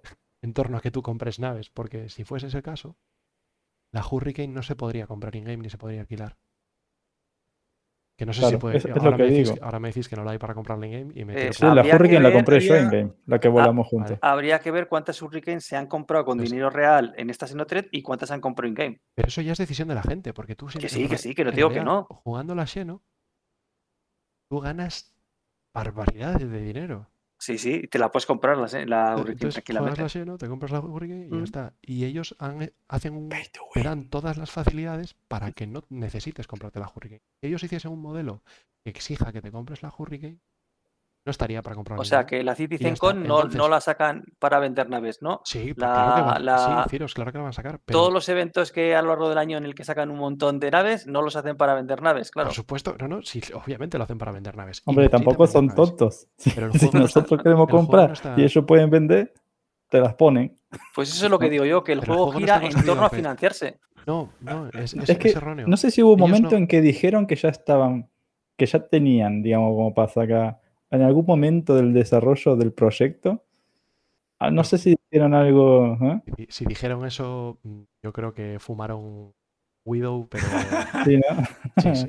Porque el dinero nunca sobra. en el- Yo pienso que bueno. están tardando porque ya están sobrados. Entonces dice, con esto tiramos 6, 7 años más, Claro. tirémosla. Yo, yo creo que la, la idea es la, es la contraria, no es crear un juego en torno a, a que exija comprar naves. Por eso, porque si no, la Hurricane no la venderían en game y a la enésima vez que te derriba una Hurricane porque es la nave más OP que hay en este parche, dirías tú a tomar por culo, me la compro. Pam, Pay to win. ¿vale? Eso es pay to win. No, ellos lo que están haciendo a es ver, ellos están haciendo un juego que mola tanto o que potencialmente, mejor dicho, podría molar. sí, podría molar tanto, ¿no? Que potencialmente mola tanto que la gente se emociona y compra cosas. Pero la gente no compra naves. La gente compra armaduras, la gente compra pistolas, la gente compra Sueños. cam- Skins. camisetas. cosas que yo no, yo no voy a comprar nunca porque yo soy muy, muy justito de mente, pero que Sí, sí, sí. la sí. gente, ¿por Yo qué de acá hace? con mi Vulture hasta el infinito y más allá, con mi Hull B. Sí, sí, ya te conozco. Diego. Ya te conozco. Hostia, no me compres una Deck o una camiseta, ¿eh? Vas a pagar 3 euros por una camiseta. en el compramos juego. sueños de gameplay. Claro, eso es. La gente lo que está comprando es la idea del Star Citizen. La gente es. Están los. Una cosa es un jugador y otra cosa es un backer. Backer es un tío que apoya. Que no, que es un, que no es un baker, Claro, que le- No, Baker no. eh, es un backer. Baker es el que hace los panes. Bueno. El- Ahí, ahí. El backer es, el, el backer es el- un tío que le hace el aguante al juego y que va, apoya este proyecto a muerte. Y eso no lo consiguen. O sea, ellos hacen el juego en torno a conseguir muchos backers, no a vender muchas naves. Porque luego los backers ya comprarán naves ellos, que sí somos. Ya nos, ya nos tienen calados, yo creo que Bueno, así la cosa. yo iría redondeando un poquitito, porque se fue, se, se- se fue bastante más profundo de lo que yo quería. En realidad, el- la, la consigna era qué, qué gameplay de la Xenotret o qué cosa que ya tienen hecha podrían implementarlo para el día a día. Eh, nombramos las misiones, nombramos este, la reputación, el rayo tractor, nombramos un par de cositas que, que podían, podrían meter y bueno. Ah, eh, ataques mi, mi piratas aporte era... esporádicos. ¿Cómo? Ataques piratas esporádicos en determinados sitios. Sí, bueno, eh, eso también creo que el Ninetail, Ninetail Block, eh, Block- Lockdown. Lockdown es- Blockdown, Lockdown. eh, lo, lo querían dejar permanente, me parece. No, que no, no sea algo. Hay, hay una no cosa un que, evento que a mí me gustaría que implementasen, pero no sé cómo. No sé cómo tendrían que implementarlo. Que es em, el, el hecho de tener que colaborar con otro jugador con el que ni estás en party ni nada. Te has encontrado con él, Hmm. eh, tienes que colaborar con él y eso, y eso hace que uses el VoIP y eso hace que uses el chat y eso crea otra experiencia de juego muy distinta que, que bueno, que, que colaborar dice competir, pero en la Xenotret en realidad competir no se compite para cumplir.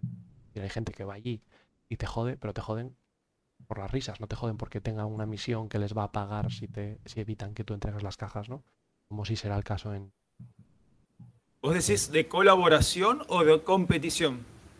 Yo digo, ah, lo que hay en la Xeno, colaboración, Sí. Dentro del, dentro del contexto puro de la misión.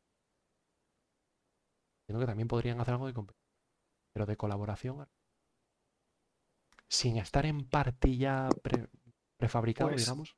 No hay mira, nada, ¿no? Coro, la, la misma misión de, de llevar cajitas. Imagínate que, yo qué sé, en una estación piden cajas de diferentes cosas, metales, lo que sea, y, te- entonces, en- y que no pagan hasta que no llega, no se lleva toda esa cantidad. La podrá hacer uno que le cueste mucho tiempo ir a buscar todo eso a un montón de sitios, o la pueden hacer entre un montón de gente y llevarla allí. Bueno, Sería una misión similar a- a la de las cajitas. Te voy a dar dos ejemplos sencillos de, de competición con una misma misión entre varios jugadores. La más fácil es una misión de ir a matar los tipos de un búnker, que es sumamente sencillo. También es un poco aburrido solamente por la dificultad, ¿no? Pero eh, si vos aceptás esa misión, eh, está la posibilidad de que otro también la haya aceptado y van, y el que llega primero y los mata es el que le paga. Eso es, por un lado, una. Y ya otra, ya es así. sí, sí, sí. Y después, otra sumamente mucho más sencilla que capaz que no está tan a la vista es simplemente ser bounty hunter. Vos te aparece un tipo que tiene criminalidad, no es solamente de dos, es dos contra uno. Porque este tiene criminalidad, vos coges la misión, el otro coge la misión y los van los dos a matar. Ni siquiera estos dos tienen que estar en party, pueden ser completamente desconocidos. No sabés cuál de los dos lo va a matar. Pero lo mata a este, le pagan a este. Lo mata al otro, le paga al otro. Es eso. Pero Es no- competición no- de otra manera. Antes estaban las Scramble Race, que vos ibas, decía, bueno, venite con tu autito hasta acá, eh, estate dos minutos y dentro de los dos minutos empieza la carrera. Vos ibas, te parabas ahí y esperabas dos minutos. Caía otra nave, bajaba otro autito, es un competidor. Hacían la carrerita, el que ganaba se llevaba la pasta. Es otro ejemplo. O esa, la sea, quita- esa la quitaron, ¿no? las quitaron, no ni me acuerdo por qué, yo creo que lo hice una sola vez y ni no funcionó. Pero a lo que voy es que hay muchas cosas que las tienen hecho y es eso es lo que tal vez a muchos nos molesta. Cosas que ya están hechas, que sabemos que son posibles, que no son cosa de otro mundo, porque no es algo de otro mundo, creo yo, porque ya lo vi. Ir a, ir a hacer un delivery de una nave, ¿por qué no lo hacen? Si te pueden spawnear una nave, una Cutlass Black, en una terraza de Arcor, ese Pacheco te spawnea una nave en una terraza para que vos vayas y hagas una misión. ¿Por qué no esa, esa nave no, no, no dice andá y entregala en tal lado sin rayaduras? Y si vos vas y de repente te aparece un pirata y te la te deja el hull en 89, cuando vas, en vez de pagarte 10.000, te pagan 8.900. No sé si es tan difícil. Pero. Las posibilidades están. No lo hacen, tal vez por lo que dice Ciros, no les interesa. O, o también ten, tiene que ver con las capacidades de los servidores. Probablemente, si os fijáis, cuando meten determinadas cosas, quitan otras. No es que desaparezcan, es que, es que no pueden los servidores con todo. Pues tiene una capacidad limitada, es lo que hay, y tienen que ir poniendo lo que a ellos les interesa. Es así de claro, no de, decirlo como os dé la gana, pero está lo que a ellos interesa que probemos. Y de hecho, si os fijáis muchas veces, eh, van nerfeando determinadas cosas para que probemos otras que son las que son, dan el dinero. Y cuando les interesa que hagamos Bounty Hunter, te dan mucho dinero por Bounty Hunter y, y, no te dan nada por la minería ni por el transporte. Cuando les interesa que hagamos transporte, es, te haces de oro transportando cosas. En cambio, no te dan nada por el Bounty Hunter decir, nos está llevando a probar lo que ellos quieren que probemos. Es que así de claro. Y cuando estamos probando lo que ellos quieren que probemos, eso es un entorno de pruebas. Nos guste o no nos guste. Y eso no es ni ser hater ni ser nada. Es la realidad. Es así. No, no hay otra. Entonces, eh, sí. eh, eh, lo que tú dices, Chavito, pues sí, pues probablemente no estará porque no les interesa probarlo. O porque no podrán con los servidores, porque los servidores ahora mismo están muy limitados. Los 30K no sé si será siempre o no, pero eh, o antes pasó una, hubo una época que había desbordamiento de memoria en los servidores, que creo que lo corrigieron. O sea, sí. se llenaban de tantísimos datos, una Caterpillar explotaba, salían las 200.000 cajas que llevaban llenas y el servidor se hundía. No, no podía. Eh, había un desbordamiento de memoria y daba, no sé si ahora los 30K tienen que ver con eso, no, no lo sé, pero bueno, están muy limitados. Todo esto lo van arreglando, lo van aprendiendo, obviamente, a base de, de lo que decimos de los, de los, datos que ellos van sacando, van viendo dónde tienen los problemas y se supone supongo que los irán arreglando, digo yo. Si no, ¿para qué quieren los datos? Los datos? Pero entonces, eh, eso nos lleva a que eh, eh, podemos jugar a lo que ellos quieren que juguemos. O sea, entonces, eso es lo que está, eso es lo que te da dinero y eso es lo que tienen ahora. Ahora querían que probáramos la Xenotred y bueno, por eso te pagan un montón. Ahora imagínate que no te hubieran pagado nada, a lo mejor lo hubiéramos hecho, porque como bien habéis dicho, era, era divertida y lo hacíamos porque nos divertíamos, ¿no? Pero igual menos pero, veces.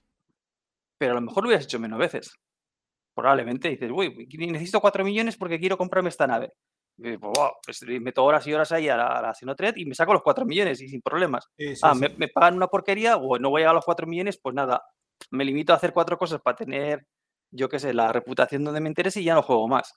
Mm, no, te meten el gancho. Es cierto, que, es cierto que muchos de nosotros llegamos a, a, la reputación que necesitamos de veterano como para ya desbloquear la armadura. Yo la verdad llegué con la barrita hasta el fondo y seguía jugándola. Sí, porque te divertías, porque era divertida. Mm. Te daba ganas de jugar, te daba una bueno, excusa para entrar a jugar. Yo, daba... yo, sigo, eso, sigo sin entender por qué no. ¿Por qué no, no, no, no apoyan a, a, a, que la gente se divierta? Yo estaba pensando en, en esto que está diciendo Ciros, ¿no? De que, de que Zig nos lleva a donde ellos quieren. Donde queremos que hagan esto, pues hacemos un evento de esto o eh, chetamos esta mecánica o lo que sea. Pero esto, otros juegos que no están en entorno de pruebas lo hacen también. Puedo pensar en, en el World of Warcraft, que, cuando de repente hay un evento que en no sé qué ciudad eh, hay una misión que dura una semana y que si en esa semana farmeas no sé cuántos qué, te da una armadura especial. De repente está toda la gente en esa ciudad haciendo esa misión. ¿Y lo hacen porque quieren testear algo? Tienes razón, Chencho, tienes razón. Nos está acusando el chat de ser haters, la verdad que sí. Mm. Eh, ¿Lo hace Blizzard eh, porque quieran probar algo tal? No, el WoW tiene 25 años, o sea, les da igual. L lo hacen porque es divertido hacer cosas eh, con más gente, que tenga un tiempo limitado, que dé un premio exclusivo. Y eso es totalmente aplicable a Star Citizen hoy. Ahora está la parte que dice Ciros de hay que probarlo. Entonces, igual prefieren probar cosas, ¿no, Ciros? Que, que, que hacer eventos divertidos continuamente. Cabo. Pero lo, final lo que ellos- dice. yo- Ah, perdona, termina así. No, iba a decir que ellos al final de- tienen. Son 750, sí, pero es que son 750, no 2750. Entonces, tienen la gente limitada a la gente en los sitios que más les interesa. Ahora mismo, de momento, Chavito, pues, como, como siguen vendiendo naves, no les interesa que lo pasemos bien, les interesa probar sus movidas. Mm. Es así. Que, que lo que dice Siros también no es solamente, digamos, yo veo como que vuelvo en caraza a, a- a estos eventos que hacen para que te diviertas, ¿no? Pero lo que sí es verdad, que se nota mucho, que comenta Siros desde el principio, desde la primera mecánica que sacaron, bueno, la segunda si no contamos combate, ¿no? Cuando metieron lo de en la 3.0, el comercio, era con lo que te forrabas. Claro. Después metieron minería y ya el comercio no tanto, y era con lo que te forrabas. Y cada vez que metían algo, mm, como que mm, era lo que más rentaba hacer en el juego. Entonces eso lo manipulan un poquito para que vos... Y es que eh, yo lo veo de puta madre. O sea, Sí, claro, Está bien que- datos, datos, claro, datos, y que, datos, te, datos. Muy y que te lo hagan de esa forma, ¿no? Que te salga rentable y que la gente no está obligada a testear eso, pero sí es que es lo más que, lo que más te conviene, ¿no? Te llevan por ese lado, ¿vale? A testear todo, incluso con las naves. ¿Cuántas naves entran que no están, ¿cómo es que le dicen esto? Eh, balanceadas. Entonces sale una nave nueva, sale Fly Ready y es la leche. Sí. Pero Billy, y eh, después ner- las veces, nerfean. a veces no solamente nerfean una mecánica, sino que la rompen. Cuidado. eso es Bueno, o preocupante. sea, no Yo solamente no, puede yo no ser sé que si la minería rompen, yo no sé si Bueno, la rompen, ¿sabes? eh, pero la sí es verdad minería que le dan un ser- boost a la nueva. mm, la minería deja de ser rentable y no puedes minar. Por, porque te Mm. explota, te hace lo que sea, eh, cosas raras. Sí, sí, sí. Y no solamente es que no ganes dinero con minería, es que no puedes minar. Y eso ha pasado. Que puede ser casualidad o no. Claro, que yo piense no lo sé- que quiera, libre de pensarlo. Pero muchas veces en mecánicas que han nerfeado fallan. Entonces, Sí, sí. eh, mm, o no les prestan atención, o no les interesa, o, o- o hay un desinterés en ella, mm, o lo que sea. Pero que no solamente es que te dirigen a, de- a determinadas cosas, sino que mm, de eso de que te, te obligan. Y eso ya no es tan... Claro, sí, Si tú si quieres seguir minando, aunque no ganes dinero porque te gusta la minería, pues que sigas minando. ¿Qué problema hay? No hay ningún han, problema. han metido la, esta mecánica de, de la reputación que estábamos hablando, ¿no? Pues claro, si, si fuera el trading rentable, si fuera la minería rentable, y ellos necesitan que testes la reputación y solamente la hay haciendo bounties, Claro, ya no les vale, ya no no, tienen va datos. a ir la gente, todo el mundo a testear bounty, si no fuera Claro. lo más rentable. Entonces, yo conozco y conocemos todo, un montón de gente, coro incluso, que realmente capaz no es lo que más le gusta el dogfight, pero lo, vas- lo haces porque era lo más rentable también. Para después comprarte otra nave in game. Bueno, le voy cogiendo el gusto. ¿eh? Bueno, pero ¿me entendés? Te- si, no, si no fuera así, no lo testeas para ellos eso. Sí, probablemente. Lo Sí. que pasa que yo Pero- sí que estoy de acuerdo con Ciro, es que igual se pasan muchísimo, se pasan Sí. mucho a la hora de, de, de forzarte, ¿no? Que de repente no es que la lleno de más dinero que los bounties. Cuando digo más, quiero decir un 25% más de Mm. alfa UECs por hora. Es que te da el 300%. Lo Aunque estés tomando copas en el bar. aunque, estés, aunque estés en el bar tomando copas, Eso me encanta, ¿ves? Ahí me cobré todo lo que me hicieron testear obligado. Tu sueldo de vaquero. Pero, pero con los bounty también pasa lo mismo, ¿no? Con los Si bounties pasa estás- lo mismo, claro. Los Si bounties estás en party y aceptas la misión y te quedas en el bar, que hagan los demás la misión, tú a cobrar. Sí, pero ya cobran los demás menos. Me- Es distinto. Eso me lleva, a otra me lleva a otra cosa, ¿no? Ahora van a meter, me- por, por- por salir un poquito de la creo un poco en bucle. Van a meter misiones con medical gameplay. ¿Será Ya. lo que más pague? Pues probablemente. Seguramente. No lo Yo sé, lo no lo veo, ¿eh? No lo veo, pero Mira. ¿cómo lo van a testear? Se supone Si la que se gente puede- nomás se pone a que morir. puede- ¿Sabes- puede- No, ¿sabes pero cuándo- serán NPCs, los que te den las misiones. Dudo mucho. Un NPC que que, hay, me estoy hay muriendo. curar NPCs, ¿eh? Hay curar NPCs. Claro. Se supone que sí, pero que metan misiones Bueno, Claro. esas misiones de curar NPCs. Un NPC dentro de Ah, una cueva no sé, que se está muriendo. Eso, 100.000 Misiones UX. Es no que. ¿qué, qué- qué- No qué que otro NPC vas a curar si no es una misión? No, hay, no va a haber misiones. Yo No, creo que sí. Desde el punto de vista que un, Dime un NPC que Ahora que no. curar que no sea una misión. ah, un jugador puede lanzar una misión de, que- de que lo vayan a curar. ¿Por qué no la puede lanzar un NPC? Pero, pero no, no, una Es- es pregunto. ¿Cómo, cómo se imaginan, ¿Cómo se imaginan curar un NPC si no es mediante una misión? ¿A quién voy a curar? Bueno, No a lo van mejor a son salir 10 ahora las misiones NPCs que están por ahí NPC. perdidos en algún sitio, vete tú a saber. Pero será una misión, ¿no? Sí, claro que será una misión. Pues, Y tendrá pues, su reputación también, seguramente. Mirá, el UI Reputation, que es integrar Uy, la data. uy. Uy, UI, la UI. eso es- eso La reputación- te da reputación La reputación salgas en el por poco. Moviglass la lanzaron en abril. Ah, que vamos a abrir Ah, el roadmap y ¿De, todo. de qué año? ¿De qué año? ¿Eh? Cuervo, vamos a abrir el roadmap. del- de este año, de este año, pero me están diciendo que estamos roadmap. probando la reputación desde abril. Pasa un pantallazo que lo meto.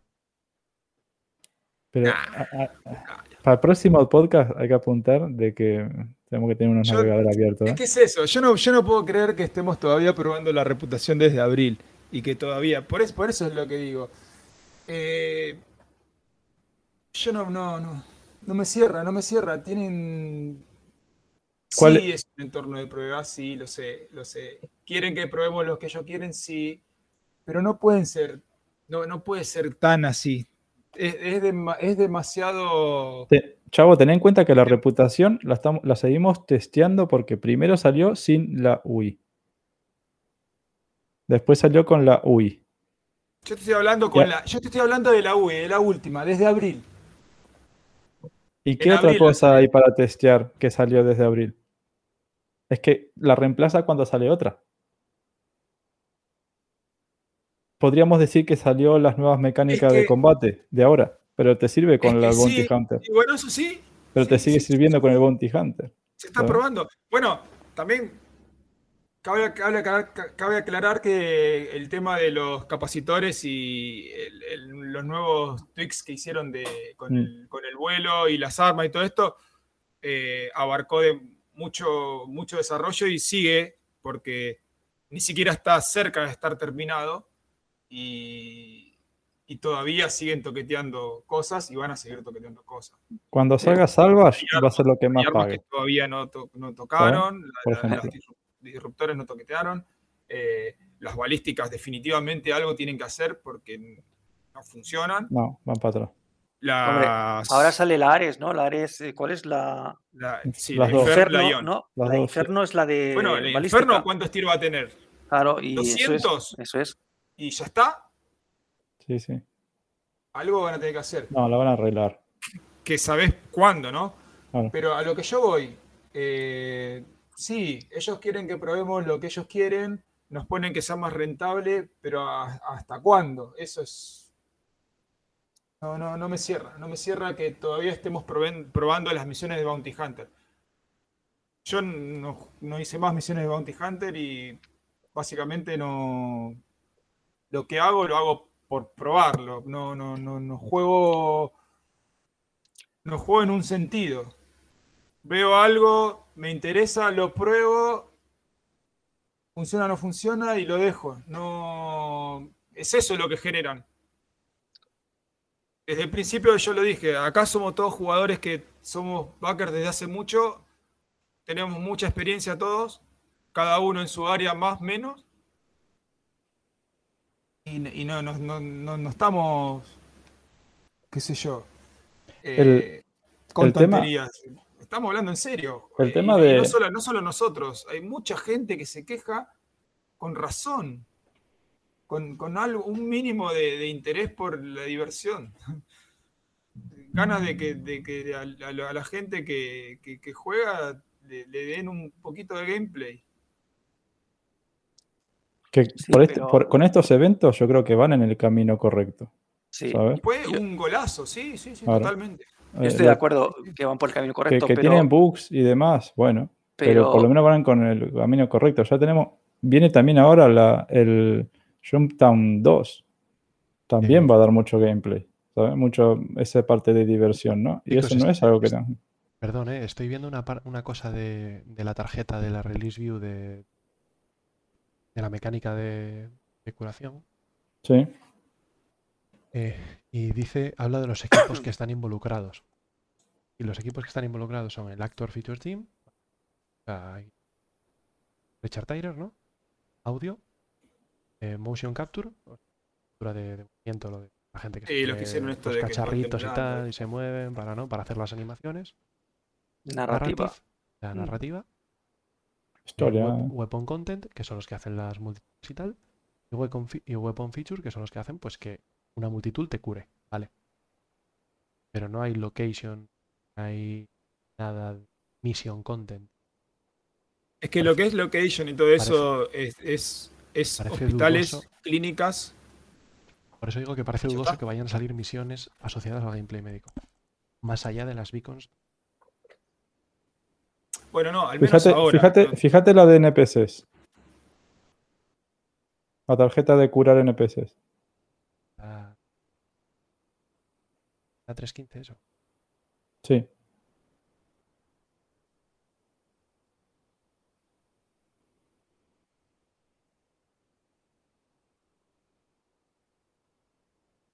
Creo que la había, ¿no? Me suena. NPC Healing. No dice qué equipos están involucrados. Pero, ¿qué dice ahí? Gameplay. Permite a jugadores curar a otros jugadores. Está en gameplay, ¿no? Permitirá, así, categoría gameplay, pero que esté en Pero, eh, Coro, ¿qué, ¿cómo vas a curar un NPC si no es con misiones? Te va a salir una misión de que vayas a curar a un tío. eh, No, hombre, pero puede ser que asaltando un búnker o lo que sea te encuentres ahí a No, civiles pa- heridos. ¿Y para qué lo vas a curar? Para nada. por- por amor no al te va a dar nada, no te va a dar nada. No sería la primera mecánica sin contenido. que- No, no, es que creo que es la primera que van a meter con contenido. ¿Sabes? Supo- Y es lo que por eso la retrasaron tanto, es lo que vienen diciendo. Suponiendo que. Richard Tyler lleve trabajando con. Se supone que lo dijo hasta Chris Robert, que quería meter esto del gameplay, gameplay más pulido con gameplay, ¿sabes? Pero es que yo no me imagino curar un NPC porque me lo cruzo por ahí. No, Ay, no, me duele la pierna y me voy a gastar un medpen. Venga, te puedes ir a tu casa. No, Hombre, le ¿Sabes? dices, son 10.000. Y si te da 10.000, tú pues entonces le pinchas. Tú si ves a. Tiene, ver, No, no.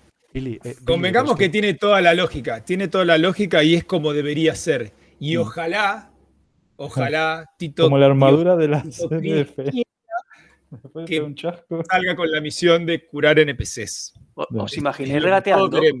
Yo le, yo le doy un 30%, Pero- un 30% de posibilidad. o- pero- ¿Os imagináis regateando con el. NPC ahí? Oye, que 10.000 si te curo. Y el otro, no, Nos- no, nos 5.000. apostamos una no, sangre. 8.000. Y le-. Y le dice Billy, y le dice Billy, por 5.000 espero que te mueras y te robo el arma. Claro. como Y le siempre, como el- antaño, como antaño. Como he Y hecho le lootea vida. el, el, el Oxypen. Eh, chicos, eso ya es contenido de otro podcast, ¿eh? Y Bueno, dale. Eh, vamos terminando entonces. Cerramos la, la. Eh, ¿Habrá una Xeno 3? ¿Una Xeno 3? Xeno 3. Sí. Sí, seguro. Y seguro en otro sitio. Si escuchan, si escuchan este podcast con las grandísimas ideas que hemos arrojado, yo creo que no les va a, quedar más remedio que hacer. Bueno, Rowena Dully en un momento dice, bueno, muchachos, felicitaciones. Hemos logrado este, salvar, qué sé yo, está, está tranquilo, pero tengan cuidado que hay como una amenaza latente, dijo. yo. Sí. Que es Yo- la CitizenCon y la cartera. yo creo que Y el- la cartera. la amenaza latente. Claro, Es la latente es el bolsillo, la cartera que- llorando. Yo creo que la, la continuación natural de la Xenothread debería ser eh, fase 4 de la Xenothread. Saltar a Piro y devolverles la hostia. Sí, totalmente. Pero, Interesante. Curioso, hasta que no esté. Pero, ¿vos decís que va a venir antes o después de la mecánica de, con las misiones de curar NPCs? después, eso seguro que después. Bueno, chicos, vamos terminando ya. Dos horitas y medias de podcast me parece que alcanza y sobra. Eh, no sé si nos quedamos con algo en el tintero de Xenotret. Creo que bastante O- bien todo. ojalá vengan muchas más Eh, si hay algo más que agregar, eh, vean el podcast por YouTube, lo quieren comentar, son bienvenidos. Eh, si tienen temas que les interese que hablemos, eh, lo mismo. Si quieren participar, comentan y pueden participar. Y bueno, nada más. Gracias También a todos. pondré, por- el, pondré el link al Discord por si alguien quiere, quiere entrar a insultar. Ahí está, perfecto. Eh, Eh, Tiros, una pregunta. Maldad. Te lo pasaste bien con la Xenothread, ¿no? Hacía tiempos que no jugaba, ah, casi casi, y, y no paré. o sea, estuve todos los días jugando unas cuantas horas, con lo cual, Increíble. lo que duró la seno, con lo cual eso ya demuestra que sí, que me lo, que me lo pasé bien. puntaje, puntaje, puntaje, puntaje de, de- del 1 Ah, Es que es sin difícil. cinco- ¿Sin contar de- bugs o con bugs? Es de 1 a eh, 5, no, en general, en general. A ver, yo tuve suerte y los bugs me respetaron bastante. Tuve alguno, 30k entre una fase y otra, o sea, bueno, entre lo de llevar las eh, cajitas y cuando se peleaban con las tres Idris, pero normalmente las misiones me lo respetó y las pude hacer casi todas de principio a final o, o desde que entraba hasta que terminaban.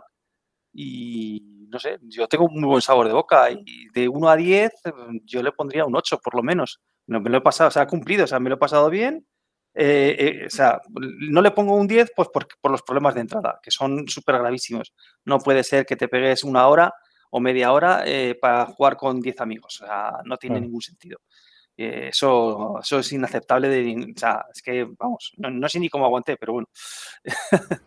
pero hubo una vez gente dentro, que no pudo entrar. Eh, Compañeros nuestros que no pudieron entrar. hubo gente que no pudo la entrar. sí, experiencia sí. como... Sí, sí, la pasaron mal, ¿eh? claro. Sí. Bueno, puntaje, ¿qué pasa? Billy.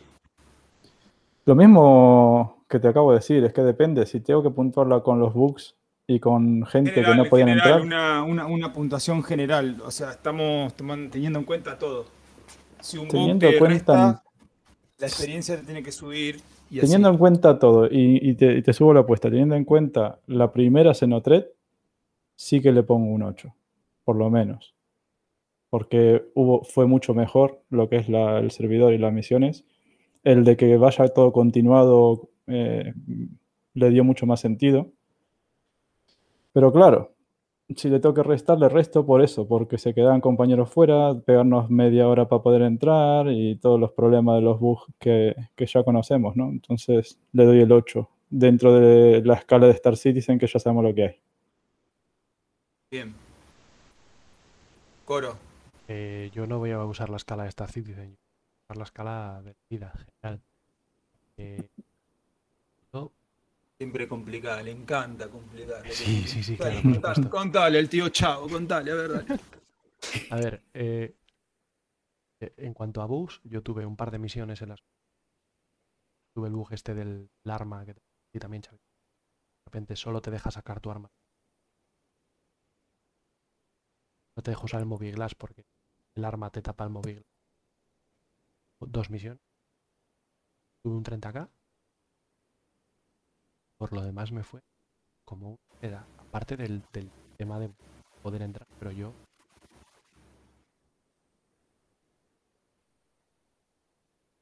Más que a la segunda, nunca he tenido el problema de quedarme a la. Esos han, esos han sido los bugs. Para poner una nota, tengo que comparar con otras cosas. Experiencias online. Quitando las misiones que hacemos nosotros nuestras. No le, doy el mérito a Cig ni a nadie. Cosa nuestra, ¿no? Em, desde que jugué 16 años, 26 horas seguidas. No he tenido mm, Algo que estuviese pensando. Qué ganas de que lleguen las 8 y jugarme con los chicos, jugarlas en y hacerlo, hacerlo bien. Tendría que irme a pensar a antes de, la. Tendría que irme a antes de la pandemia, cuando me juntaba en persona con mis amigos bebiendo cervezas, a jugar la partida de rol o a jugar la partida de de mesa de Juego de Tronos o algo para tener algo así de guay eh, y sea de esta forma. A mí me ha parecido espectacular. Entonces, con la escala general de la vida, donde el 10 es mi familia, un 875. Mi- mi- mirá si se lo pasó bien, que le hizo olvidar las cinco veces que retrasaron la Vulture el puta. Se olvidó de todo, se olvidó de todo. Se olvida de todo con la zona 3. Ponen el punto. Te quiero, ponen Chris, el te punto. quiero, dale, ponen el punto y Esto es que tiene un trato con Chris Robert y que le va a mandar una Idris. Ponele un seguro. punto, fanboy. Ah. ¿Y tú qué? Ponele, dale, ponele. ¿Cuánto? Eh, 8.75, he dicho, sí.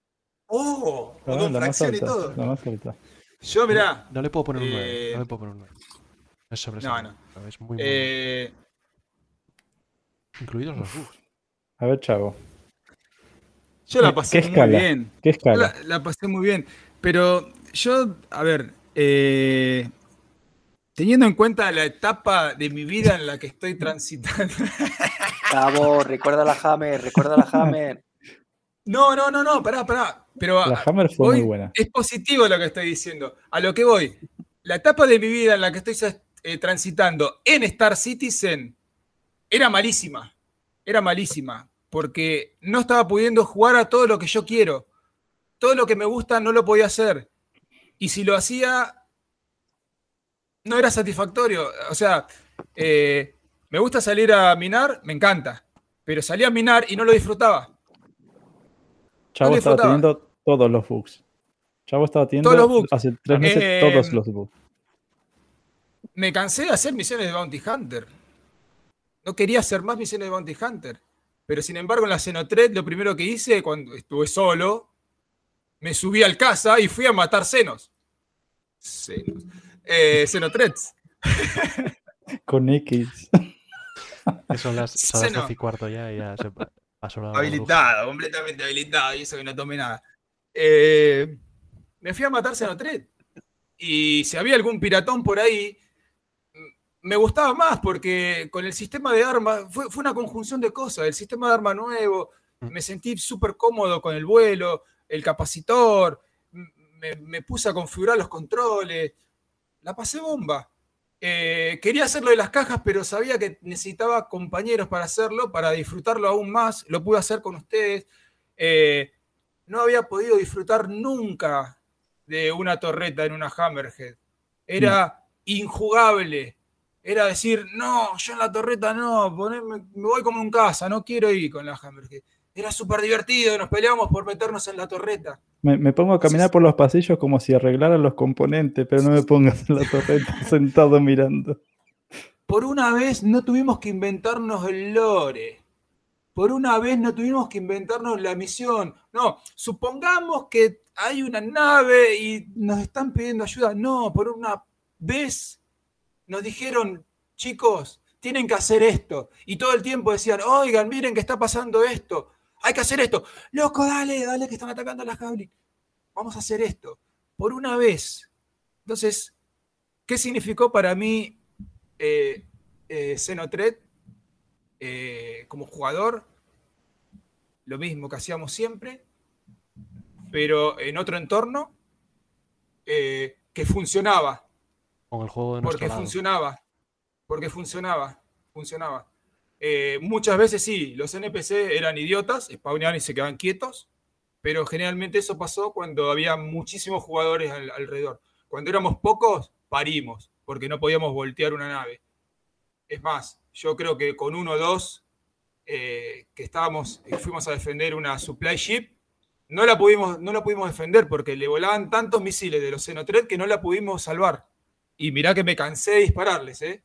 Y no soy el mejor, pero no soy un, un tonto con el caza. Bueno, Entonces, y, y cuando estábamos dentro de la, de la Starfire, también daban por culo los si nada. NPCs. Y teníamos Sí, que sí, decir, sí. dejar las cajas y salir con la cutla Entonces, o con el caza a defender, porque iban. a, a a ver. eso es lo que voy. Si pongo en la balanza el día a día, para mí fue, fue más de un 8. Le voy a poner un 8 simplemente porque Por- ustedes le pusieron 8. No, Dijiste sin repetir y sin soplar. ¿qué cosa? Al Yo no, repetí nada de lo que ustedes dijeron. La puntuación sí. Eh, No, este, me permitieron hacer, porque ellos quisieron, me permitieron hacer todo lo que me gusta. Y, y más, porque nunca había usado la multitud yo, por ejemplo, y la usé. Y me súper gustó. Yo cuando pusieron la multitud me lo imaginaba que lo iban a hacer diferente y súper feo la, la animación y todo, y es súper divertido. Eh, así que para mí es muy positivo. Xenotret, muy positivo. 10 puntos. Y me da mucha bronca, y por eso es lo que yo digo del, del resto del gameplay del día a día, es porque ahora no está mala Xenotret, me vengo abajo de vuelta. Porque estos días Claro. atrás estuve queriendo hacer minería y otra vez no puedo. No funciona. El láser no funciona, se invierte el láser, el que, el que, el que fractura extrae el que extrae fractura. eh, exploto porque sí, porque ni siquiera estoy llegando, ni siquiera me aparece la luz roja del cuantáneo y ya la nave explota. Entonces, para mí la Xeno 3 fue muy positiva. Pero vol- volvemos a lo mismo. Por eso por eso le digo, ¿por qué no podemos tener un poquito más de gameplay como este y estar todo el tiempo skipeado? No solamente cuando ellos quieren, todo el tiempo, a full, a tope, a tope, pum, pum, pum, ahí. No se puede. No te dejan, no quieren. Este, pero bueno, esto en puntual, eh, en particular, para mí sí, fue un 8, 9, fue los puntos más altos. Excelente. Bueno, esperemos que Este- octubre llegue para cambiarnos un poco la experiencia Sí, otra no, vez. no puedo decir lo mismo de lo poco que vimos de Ninetales, porque sinceramente no, no, no, no funcionó nada ahí. Pero Sí. esperemos a ver si es igual que esto, que es Xenotret, y lo mejoran y lo hacen que funcione. Aunque parezca un copy-paste. Te lo disfrazan un poquito con el lore, te van a decir este, que es diferente, el entorno también va a ser diferente, va, hay más jugadores porque del otro lado eh, van a estar los jugadores que pueden aceptar misiones de pirata, de Ninetale. Pero bueno, ya veremos. Cuando llegue el momento, tocará jugarla, habrá que elegir un lado y cuando termine, nos juntamos de vuelta y hacemos otro podcast. Y antes el, de, Y el, de- el del gameplay médico, chicos. ¿El de gameplay médico para cuándo? Ya el próximo, ¿no? Bueno, Cita obligatoria. lo, lo charlamos, eh, ponemos fecha y lo vemos. Que ya dos horas 48 de podcast y Sí, necesito ya. tomar algo. Nos hemos pasado una hora y media. Así que bueno, creo que por mí y por el resto, no sé si alguno quiere agregar algo más. Ahora nos vamos a jugar, ¿no? Sí. Vale. Yo un ratito sí. Sí, sí. Ciros, Uf. es muy tarde para mí. está fundido. Ciros estaba durmiendo. Ya estaba en el primer sueño. Es que teníamos que terminar. ¿Dónde vamos? ¿Ya- ¿Ya termina esto? Ya terminó. Bueno, niños, gracias por participar, gracias por reunirse aquí con nosotros. Ahora a jugar, ¿eh? Fue Oye. muy productivo. La verdad que yo me voy contento. Eh, más allá de lo que siempre hablamos, hoy fue especial. Eh, gracias a los oyentes. Coro, ¿querías chat, ¿eh? decir algo? Nos critica el chat. Nos dicen que, que ha sido corto. Un buen podcast tiene que durar más de tres ahora- horas. Ahora te venís a, a jugar, ¿no, Chencho? ¿O qué? ¿Sí, no? Este chencho, te vi una chencho. vos. Sí, Chencho, a ver si sale de La la próxima te queremos acá comentando. Y espero que hayas eh, juntado opiniones para la próxima. Este, y te queremos participando. Uh, O bueno, o por el chat. Oh, ya estamos, ya estamos. Y nos dice hater. Bueno, chicos. Gracias a todos. Eh, por mí es un hasta luego. Y no sé. Cuando quieras. Toma 5, Venga. toma 6. cortamos. Nos vemos, chicos. Hasta luego. Chao. Chao.